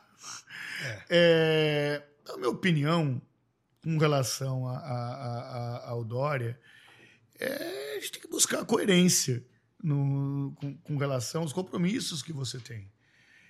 E o meu problema tá na relação de, de- de o que, que você. Quando você acredita ou não naquela verdade factual e não no oportunismo político. Certo. É, ah, Renato, daí a galera vai começar a escrever lá quando eu estiver ouvindo nosso podcast, assistindo nosso canal lá no YouTube. Já assumi como nosso, tá? Tamo- tamo lá. tô. Bem-vindo. Ninguém vai falar que eu tô apropriando, por favor.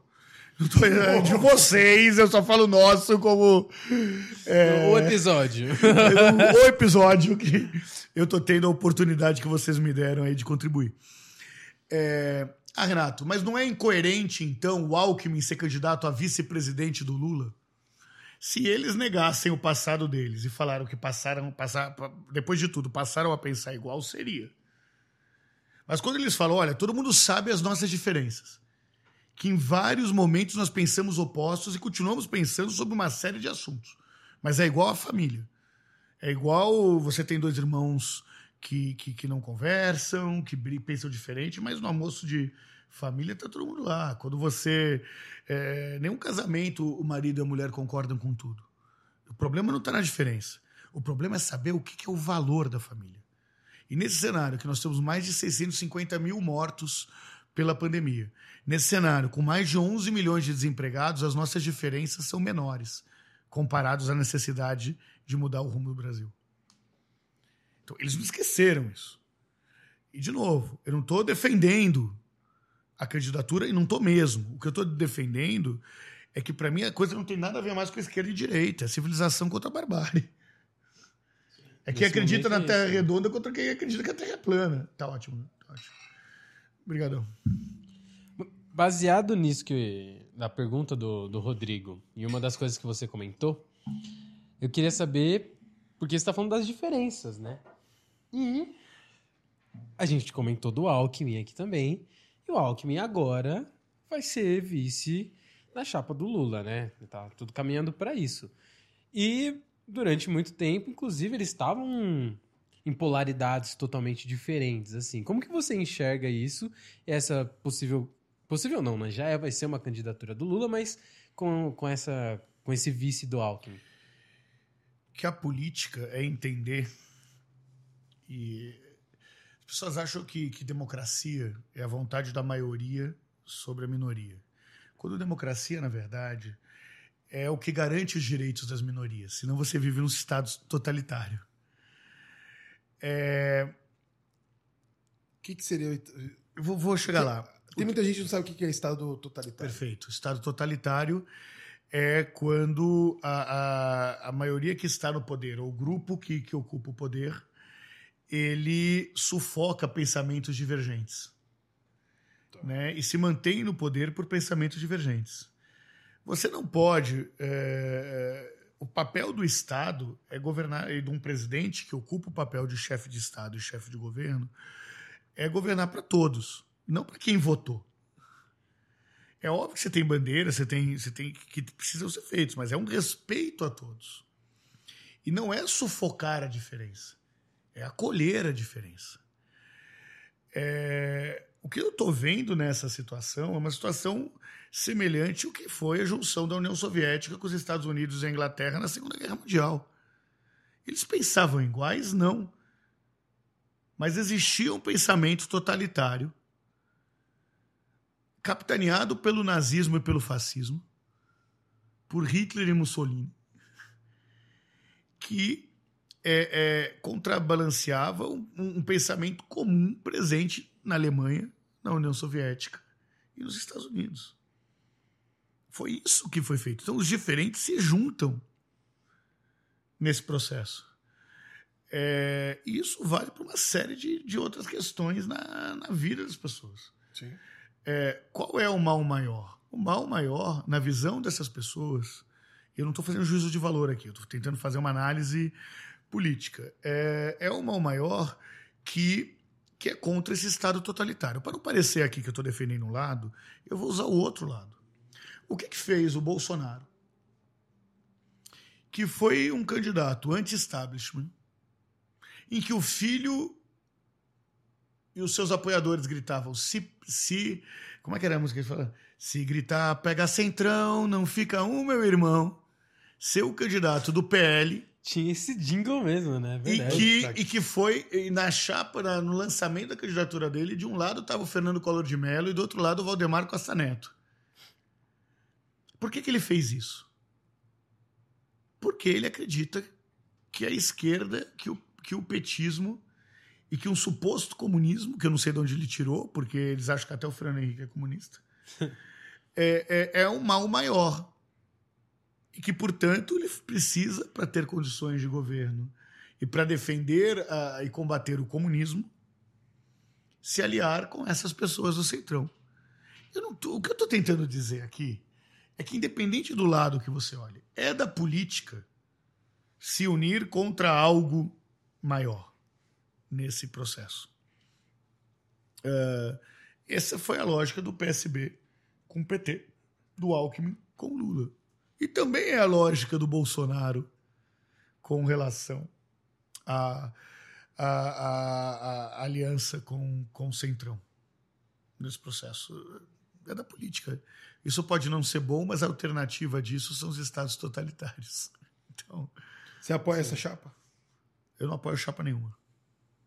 Aliás, você gosta da escolha que o PT fez de Lula e Alckmin? Eu acredito que existe uma briga hoje que não tem a ver com esquerda e direita, tem a ver com a civilização contra a barbárie. Tem a ver com quem acredita em vacina e quem não acredita em vacina, quem acredita que a Terra é redonda, quem não acredita. É, eu sou bastante quem acredita no, no, no, Porque até os liberais, cara, os liberais presidente, é, que presidem grandes empresas, pergunta se ele decide construir uma fábrica sem saber antes como é que está o terreno, quem é os vizinhos, qual é o entorno, qual é a capacidade de produção. Como é que nós vamos fazer política pública se ela não for baseada em evidências?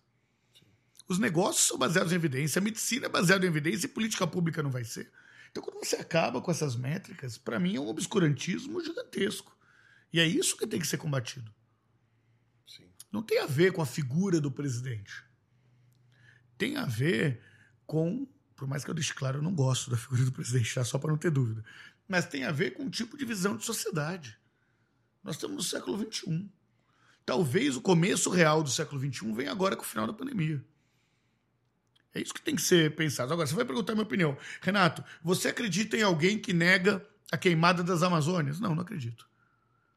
Você acredita em alguém que em rede nacional, dando entrevista, fala, ah, coitado do mimimi que tá faltando ar, e faz aquela... Não, eu não acredito. Eu tenho uma filha de dois anos, ela vai me cobrar. ela vai me cobrar. Sim. Você falou sobre oportunismo político e queria só para ter um. A gente tava falando desse assunto do Alckmin, do PT e tudo mais.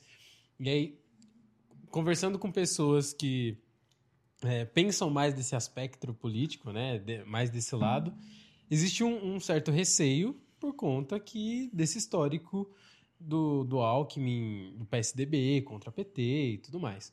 E agora tem essa aliança que você estava falando sobre isso, da necessidade dessa aliança por conta de um mal maior. Porém, na história recente do Brasil, a gente tem vários casos de oportunismos políticos.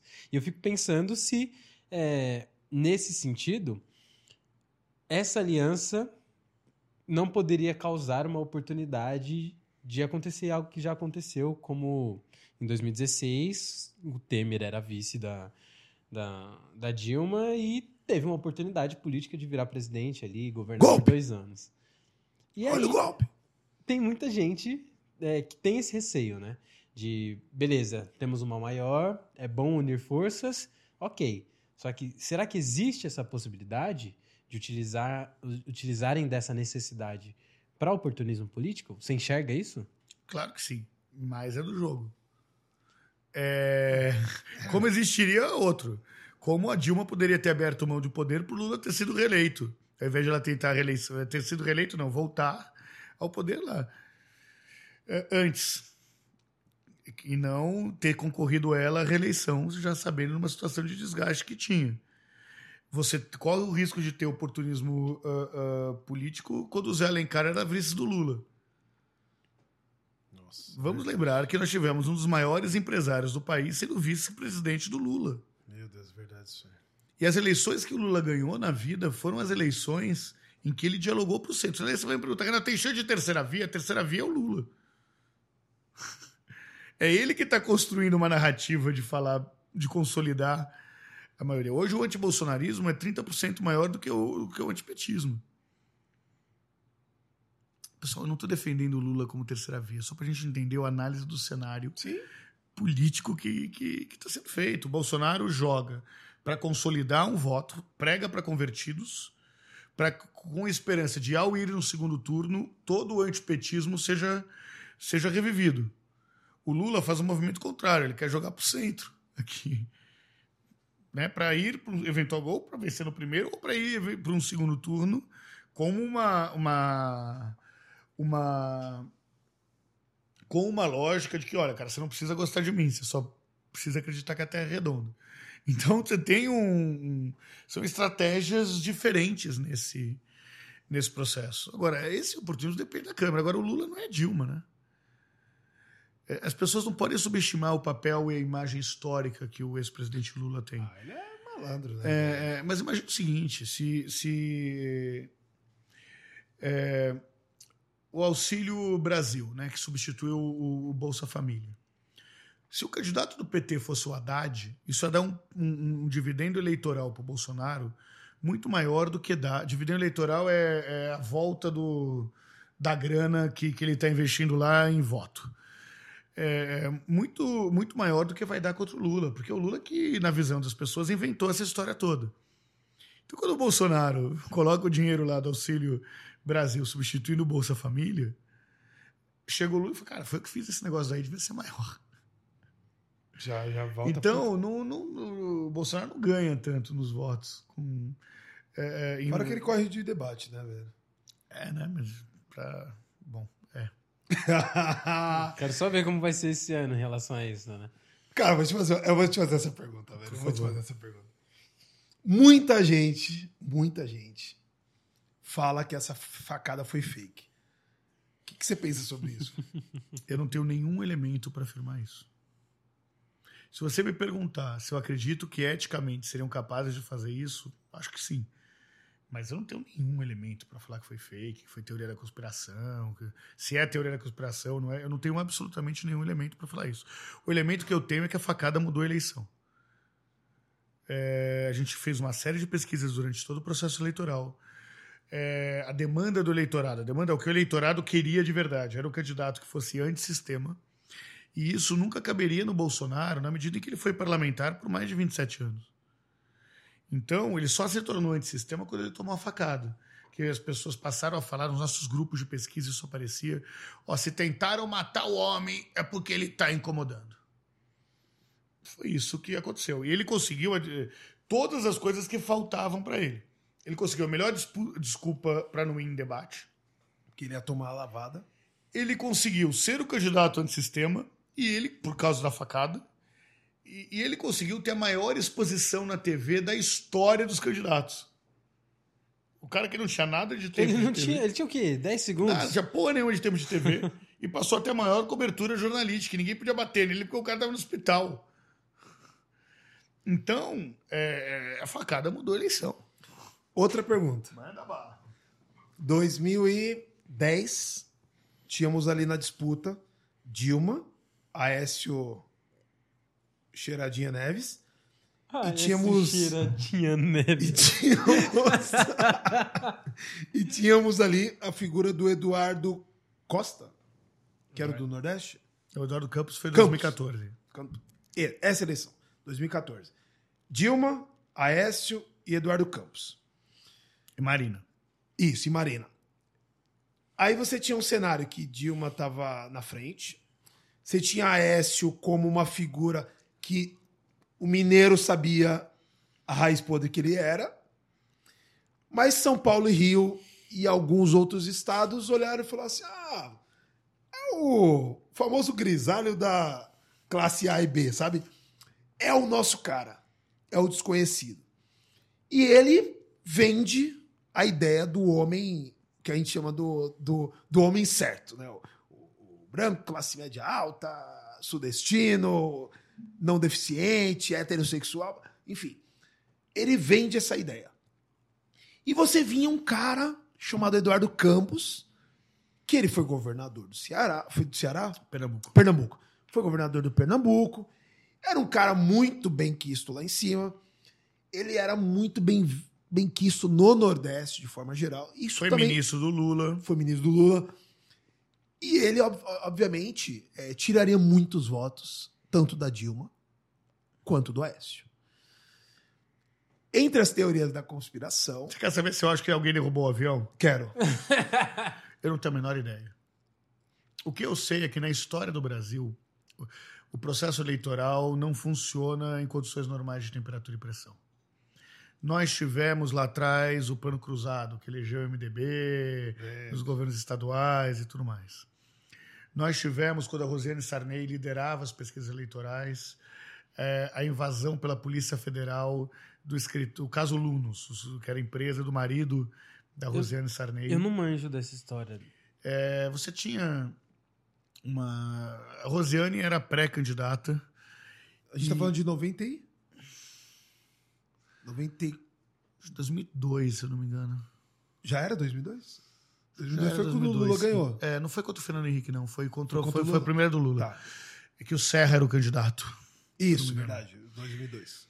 O Serra vinha do Ministro da Saúde e, e tudo mais. A Polícia Federal, depois que ela começou a constantemente tá na tá liderando as pesquisas, a Polícia Federal Ela era candidata a. a presidente da República, era pré-candidata a presidente da República. Você teve uma ação da Polícia Federal num escritório que era do marido dela. E ela despencou, retirou a candidatura depois disso tudo mais. Então, nós tivemos o plano cruzado, nós tivemos a invasão de alunos, nós tivemos eh, uma gravação soltada que foi o caso Palocci, no primeiro momento, depois uma gravação do, do grampear a presidente da República. Eu fico imaginando se fizesse isso nos Estados Unidos, o cara estava preso, se grampeasse o presidente da República e soltasse o grampo. É, tivemos um avião que caiu, tivemos uma facada. seja, o Brasil definitivamente não é um país onde as eleições ocorrem em condições normais de temperatura e pressão. Pode ser coincidência, pode não ser coincidência. Eu não tenho. De novo, eu, eu, eu sou um cara de verdade factual, cara. Então eu não, não tenho elemento para achar uma coisa ou para achar outra. E, e, e quando eu acho, eu falo, mas eu tento. Eu acredito na discussão política baseada em evidências.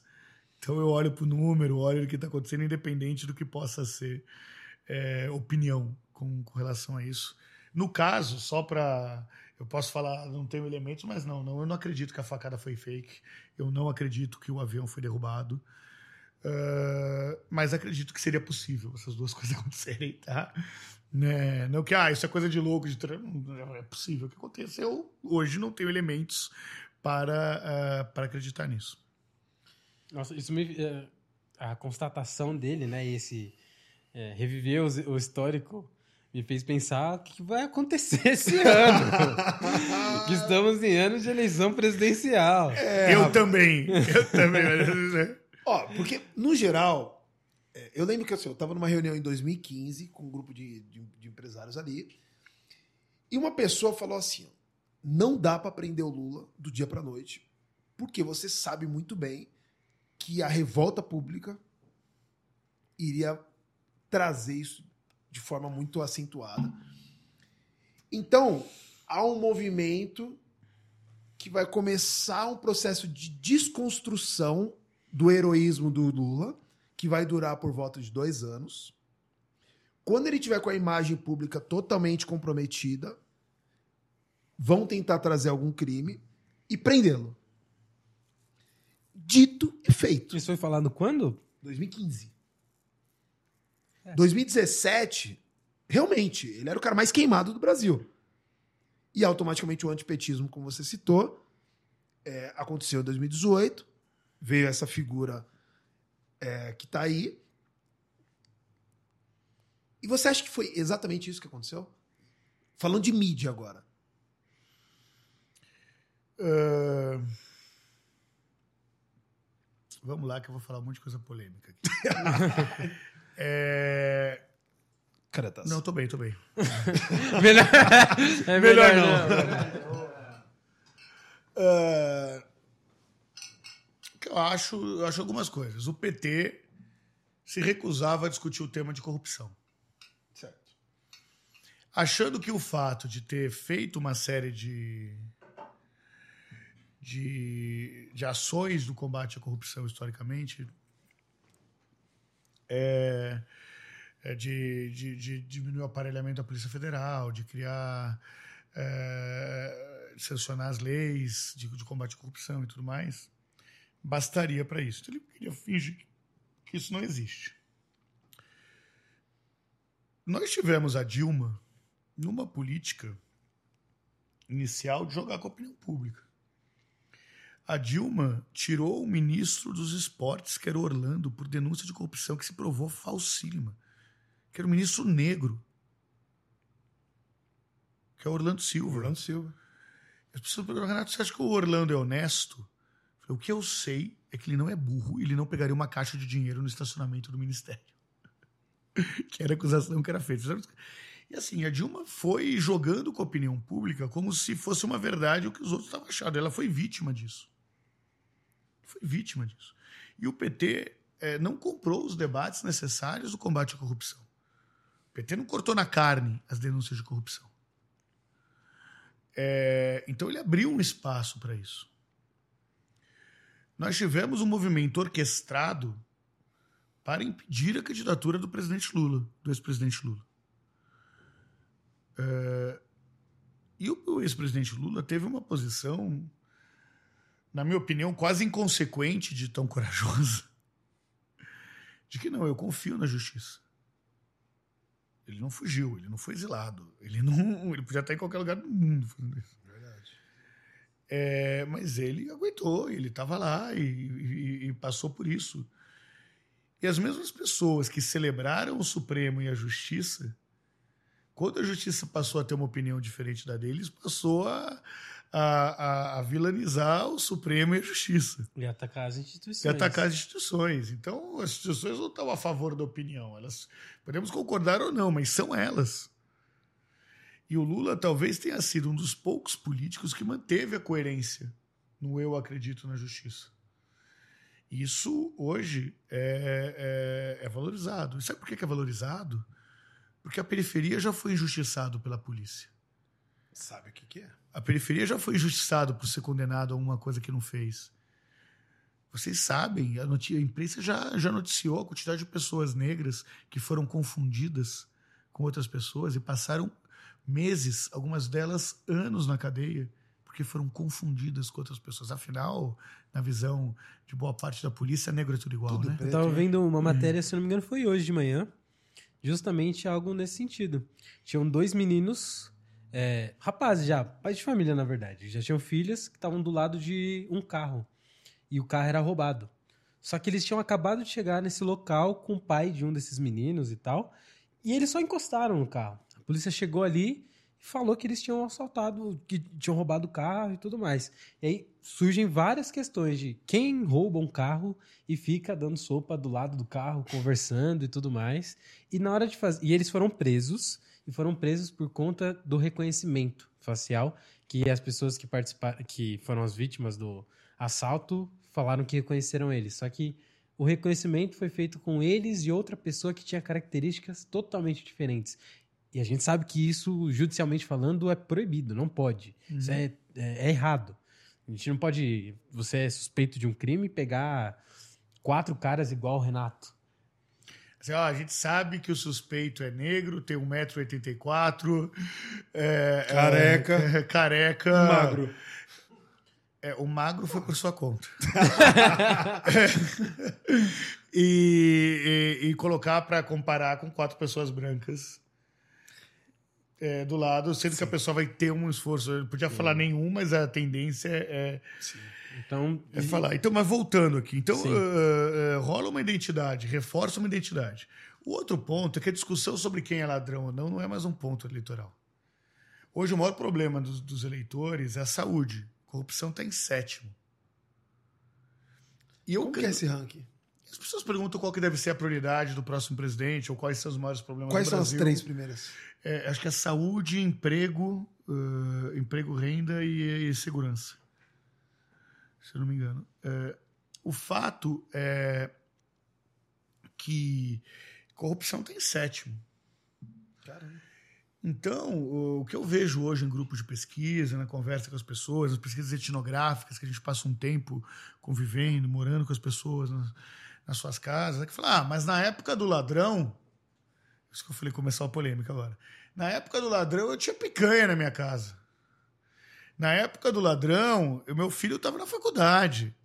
Na época do ladrão, então assim, as pessoas não estão discutindo se o Lula roubou ou não. Porque as pessoas não acham que o Bolsonaro é mais honesto que o Lula nem que o Moro é mais honesto que o Lula.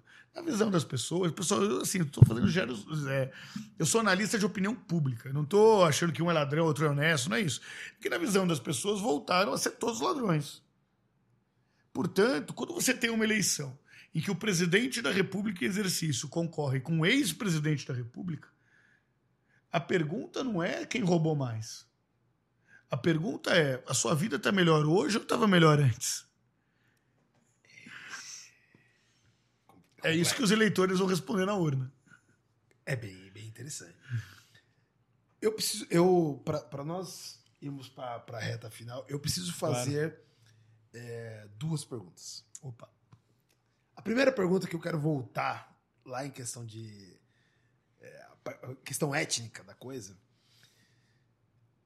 A maioria dos negros, quando se juntam, falam sobre questões de como o, o- sobre o branco na sociedade. A minha pergunta é: os brancos de classe alta debatem sobre racismo, debatem sobre privilégio, debatem sobre o, o- negro na sociedade? Rô, vamos lá. É, não dá para falar nem que os negros só debatem sobre os brancos ou que os, os brancos só debatem sobre os negros. Aliás, não é só. Não, mas que, assim, Existe que essa exi- conversa. exi- é, é, existe essa conversa em alguns grupos e em outras não. Certo. O que eu tenho visto é, é que a pandemia tem sido um freio civilizatório no Brasil. É, que as máscaras estão caindo. E que as pessoas estão passando a ter opiniões. Eu falo que saiu mais reacionário do armário nos últimos anos do que o LGBT no último século. Uau. É, são pessoas que antes se sentiam constrangidas de dar suas opiniões e agora, depois que abriram a caixa de Pandora, todo mundo é senhor de, de todas as, as suas opiniões, por mais anticivilizatórias, fascistas é, e elitistas que elas sejam. Por outro lado, isso trouxe um outro movimento, que é o movimento de combate a isso. Isso acontece também nas elites. Não é justo é, com uma série de pessoas que combatem esse tipo de pensamento negacionista e que também fazem parte da elite, mas combatem esse pensamento negacionista, estarem no mesma caixinha de pessoas que falam que, que o racismo é mimimi, que a polícia eh, não é racista, que cotas são um absurdo, que a ditadura era melhor do que, eh, eh, do que a democracia. Assim, não é correto com uma série de pessoas que são aliadas da causa eh, negra, colocar elas nessa mesma caixa. Então, respondendo, a gente tem uma parcela que discute, tem uma parcela que não discute, e dentro dessa parcela que discute, existem aqueles que discutem na crítica, no mimimi, nessa história, e outras que veem o, o, o processo de, de fomento à diversidade como uma necessidade eh, do século XXI, uma necessidade da economia e uma necessidade civilizatória, assim. Vamos numerar essa resposta. Se a gente for falar a cada 10 homens brancos, classe alta, é, quantos pensam cada uma das informações que você passou? Não dá para dizer isso hoje. É? Se eu tivesse esse dado, eu te falava. Eu não, eu não tenho esse dado. O que eu posso te falar é que nós fizemos uma pesquisa recente que teve um puta destaque no estado de São Paulo, em que a gente quis é, entender qual, quem seriam os talibãs brasileiros. Eita. E usou como, como princípio as pessoas que eh, são contra o Estado laico, né? o Estado acham que o Estado tem que ter religião, pessoas que defendem o porta de arma e pessoas que acham que o lugar da mulher é em casa cozinhando, que elas não deveriam trabalhar. Que é mais ou menos como os tali- eh, resumidamente e de forma bastante rasa, a gente sabe resumir os talibãs a isso, mas são três pontos emblemáticos aí do pensamento fundamentalista do Talibã são 6 milhões e meio de brasileiros que, ao mesmo tempo, acreditam nesses três fatores. 6 milhões, Milhões de meio. pessoas. Que, ao mesmo tempo, defendem os três. Não é que defende um ou defende outro. Que defende pelo menos um dos três, são mais de 50 milhões. Ok? Nós estamos falando que, ao mesmo tempo, defendem os três. Isso, a gente tem. Qual que é o número da população do Brasil hoje em dia? 200. 212 milhões, e isso nós só estamos considerando os adultos que dão 160 milhões. Caraca. Tá, Então, tipo. 6 milhões. Vamos entender essas pessoas? Vamos lá. Qual que é o perfil médio dessas pessoas? São pessoas claramente conservadoras. claramente conservadoras, que são contra qualquer política de distribuição de renda, cota ou, ou- ou reparação. É majoritariamente masculina, você tem mais de 80% dessas pessoas que são homens, é, com uma concentração maior nas camadas mais ricas do que com as, com as camadas mais pobres. Ou seja, sabemos a figura desse cara. Então, beleza. É, outra pergunta que eu queria te fazer. É, em rodas de amigos, questões LGBTQIA, questões raciais, questões da mulher, o quanto que isso é cotidiano na roda de amigos de forma. Tira a camisa, da- tira a camisa da empresa, tira a camisa de bandeira. tipo, o real, o homem, olho no olho. Como que você acha que tá isso? Depende do amigo de quem, né? Dos meus amigos, esse é um tema constante. É, mas tem muita gente que, que não é, o que, de novo, quando chega para ser, é, é frescura. É, é a galera que naturalizou ah, termos como volta para África, cabelo bombril, negro quando não caga na entrada, caga na saída. é, dia de branco. É, são termos que as pessoas que usam esses termos no cotidiano e que depois falam, ah, hoje não pode falar mais nada. Tem muita gente. Que o mundo tá isso. chato. que o mundo tá chato, né? É, tem muita gente né, que ainda naturaliza essas ações, que, que usa o humor como um mecanismo de, de descredenciamento do outro, que, portanto, de se colocar como, como superior. É, são aquelas pessoas que herdaram a empresa do pai e acham que chegaram lá por mérito. Bizarro. Simplesmente bizarro. Mas eu, eu não tenho mais perguntas, porque eu acho que se eu fizer as perguntas que a gente que eu preciso fazer, preciso não, né? Que eu gostaria de fazer, eu acho que a gente ia ficar aqui por muito mais tempo. Tem um livro seu chamado Um País Chamado Favela. Fale desse livro. Escrevi esse livro em 2014 com meu irmão Celso Ataíde. É, era um livro no momento em que a economia brasileira ainda crescia, no momento em que as favelas eram vistas pela lógica da potência, não pela lógica da carência. E é um livro que mexeu com o cenário eleitoral no momento. A gente. Primeiro, era um livro com um prefácio do Luiz Eduardo Soares, que foi secretário de Segurança do Rio de Janeiro, um dos melhores antropólogos, os maiores antropólogos que o Brasil já teve, do Preto Zezé, que é o atual como presidente da CUFA, e do MV Bill e do Luciano Huck. Caramba. Caramba. Então a gente, a gente foi para lá. Por quê? Porque a gente acreditava que a questão da favela, de novo, era uma questão civilizatória. E que a gente queria pautar a política pública.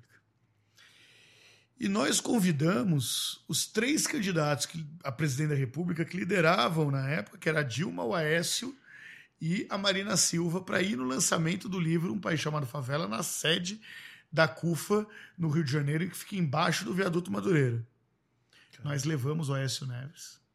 Nós levamos a Dilma primeira vez que ele chegou perto de uma. Ele foi com o Reinaldo Fenômeno no lançamento. Nós levamos a Dilma e nós levamos a Marina Silva. E nós levamos não para eles falarem, nós levamos para eles ouvirem. Os caras sentados ouviam uma hora a apresentação da pesquisa que deu origem ao livro.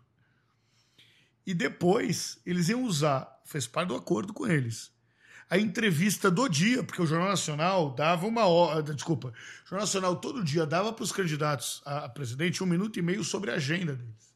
Nós falamos: olha, você vai vir aqui, mas você vai é, é, falar sobre a favela e o que você está vindo aqui. Para ter um minuto e meio do Jornal Nacional falando de favela, para cada um dos candidatos. Foi capa em todos os jornais.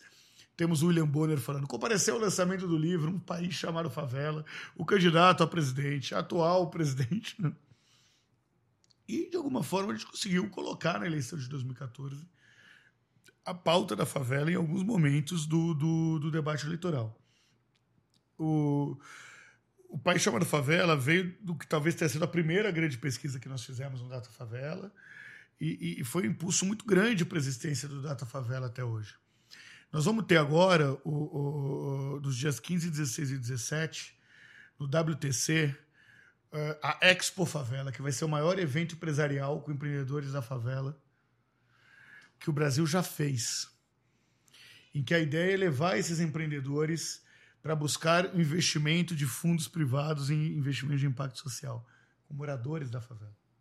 Vai ser quando mesmo, Expo? 15, 16 e 17 agora de abril, é na Páscoa mesmo, antes de me olhar com essa cara. Mas é, é, é, que nós vamos ter os maiores CEOs do Brasil debatendo com a favela como crescer a economia da favela. E tudo isso vem do trabalho histórico da CUFA, vem do, do Favela, do lançamento do, dos dados sobre a favela, que nós colocamos muito gás de 2013 e 14 para cá e de uma necessidade de ocupar os espaços. Né? Então as pessoas nos perguntam no lançamento do livro. Primeiro, antes do, livro, do, lançamento do livro, a gente fez um fórum. Primeiro fórum Nova Favela Brasileira. Ai, que favela vocês fizeram? Nenhuma, nós fizemos no Copacabana Palace. Quem foi que disse que o Copacabana Palace não é um lugar para favelado estar? Caraca. Quando nós lançamos o livro em 2014, teve todos esses lançamentos na sede da CUFA, mas o lançamento primeiro foi no shopping JK em São Paulo. Na época dos rolezinhos. Vocês lembram dos rolezinhos? Que os seguranças, que eu lembro. Que os seguranças não deixavam lá. Lógico. Os seguranças do JK, não, do, do JK e Guatemi não deixavam entrar. Então foi dois ônibus de favelado no lançamento do livro. Quero ver que segurança não vai deixar entrar. Com o ministro, com o artista, com o famoso, todos foram no lançamento do livro. Na mesma fila que os moradores da favela ficaram na hora de assinar o livro. Quem Genial. foi que disse que o lugar da favela é só na favela, não é para ocupar todos os espaços? O Expo Favela está no WTC, que é, que é no Sheraton, que é um dos maiores centros de, de. que é a sede do WTC internacional. Inclusive, que é o World Trade Center, que lembra das Torres Gêmeas, era do, do World Trade Center, lá as Torres Gêmeas dos Estados Unidos. É, é, são fóruns de, de, de empresários presentes no mundo inteiro. É lá, na sede do WTC no Brasil. Usando todos os espaços, baruncas, é, é, espaço de cima, teatros, áreas de exposições. Top. E vai ser, vai ser, vai ser aberto o Expo Tem uma inscrição, a, a Globo estava anunciando, para morador de favela não paga. Quem, quem não é da favela e, e- e quiser participar tem que pagar.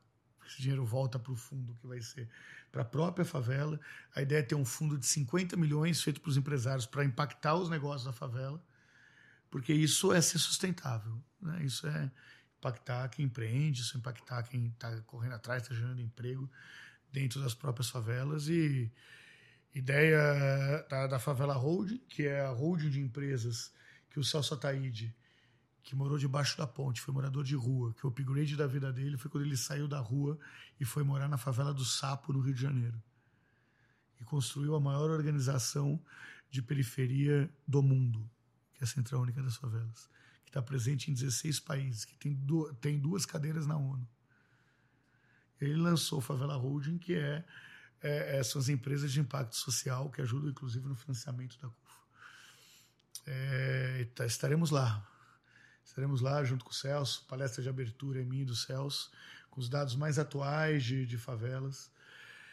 E vale a pena, vale a pena ir, vale a pena conhecer os empreendedores, vale a pena acompanhar o que os CEOs estão falando é, sobre isso. É um- vai ser um puto evento. Eu, eu li essa matéria, falando dos 50 milhões. É, são 10, 10, 12 empresas, não é isso? É isso. Que se juntaram, formaram um fundo que vão patrocinar projetos de empreendedores da favela.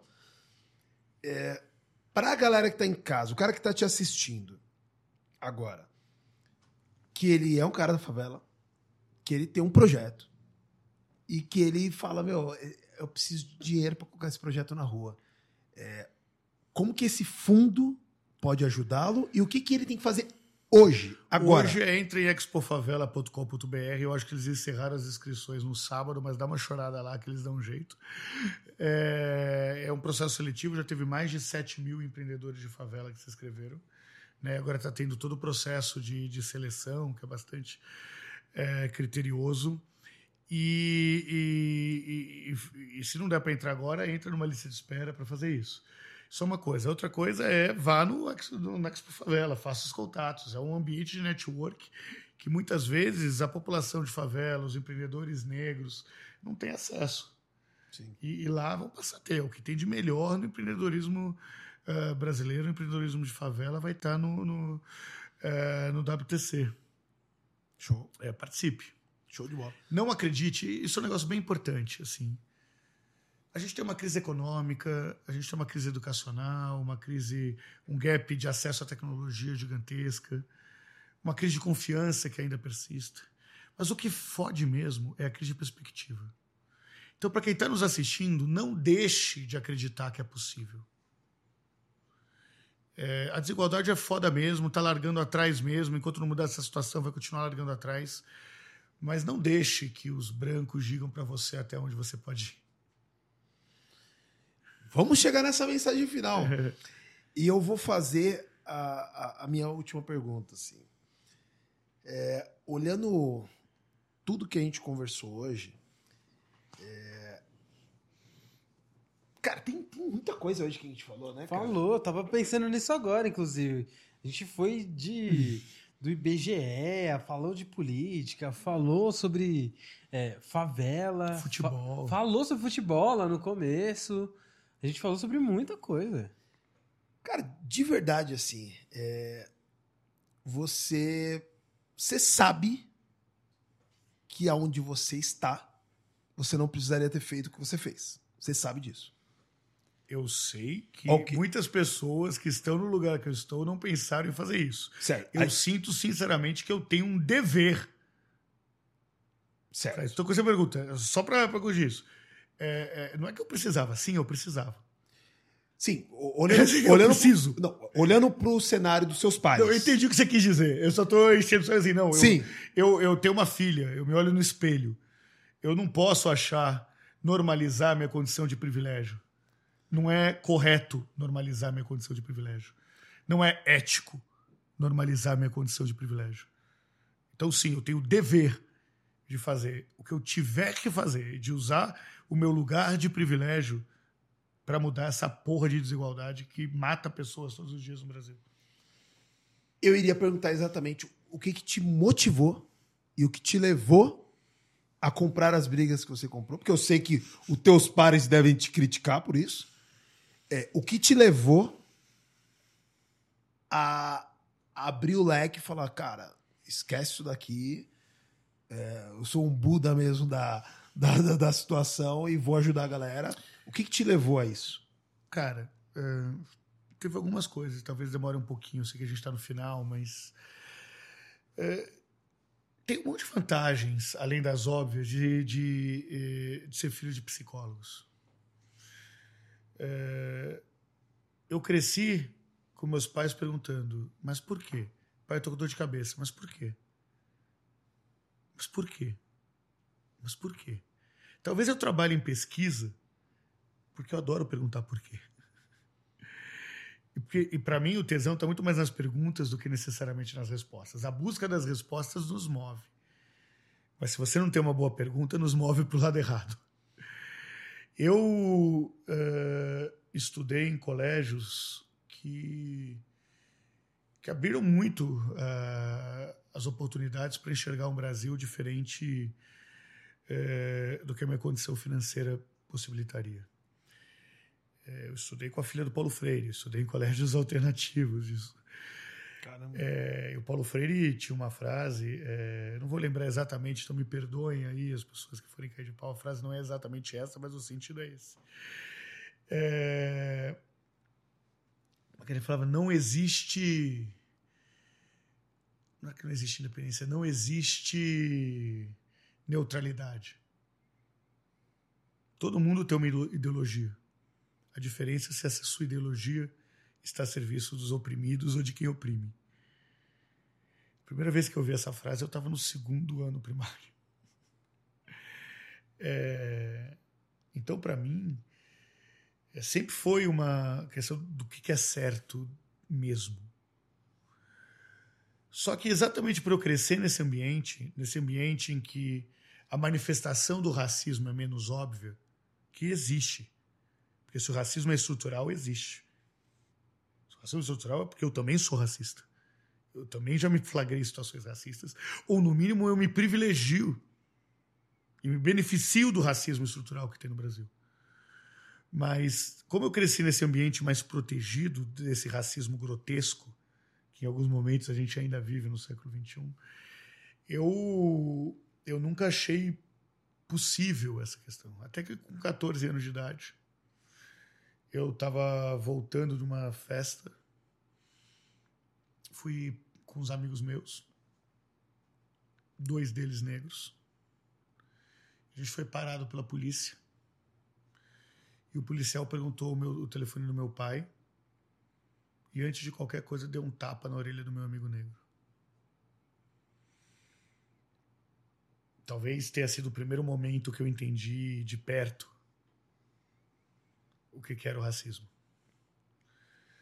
Eh, quando eu estava andando um pouco para frente com um amigo meu que tinha muito mais dinheiro que eu e que era negro, e que a gente foi parado pela polícia porque eles viram que era um branco, um negro dirigindo um carro com, com, eh, com um branco dentro. A primeira coisa que eles perguntaram é se estava tudo bem.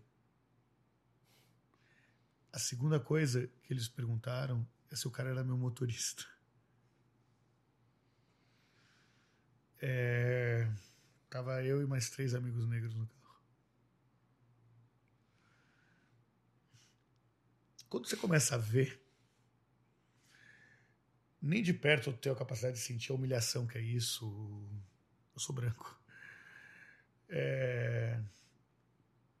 Mas você se revolta, porque são pessoas próximas, com pessoas que você ama, com pessoas que. E, e aí, e de novo, usando uma frase que você usou, não fazendo hierarquia das desigualdades, de hierarquia dos preconceitos, de quem sofre mais ou não. A questão racial, para mim, tem a ver com disputa de poder. Porque as mulheres ganham menos do que os homens, sofrem com machismo, sofrem com a violência doméstica, mas eu encontro mulheres em espaços de poder. População LGBT também é vítima de preconceito, morre mais, mais mas eu encontro gays e lésbicas em espaços de poder. Bem menos do que deveria ter, mas eu encontro. Eu não encontro negros em espaços de poder. Então o que nós estamos falando para acabar com o racismo é poder. Não é de outra coisa que nós estamos falando. E nenhum aliado branco pode dizer que é aliado se não tiver clara a compreensão que isso significa abrir mão de poder. Mandou o papo. Rapaz, então, para a gente encerrar nesse clima de reflexão, queria que você olhasse para aquela câmera. Imagina assim, ó, um milhão de negros na sua frente. E assim, o que, que esse cara vai falar? Que que... Qual é a mensagem que você dá para a comunidade negra? Primeiro lugar, que eu não ensino porra nenhuma, eu aprendo. Eu aprendo ouvindo, eu aprendo vivendo situações diferentes do que eu poderia viver.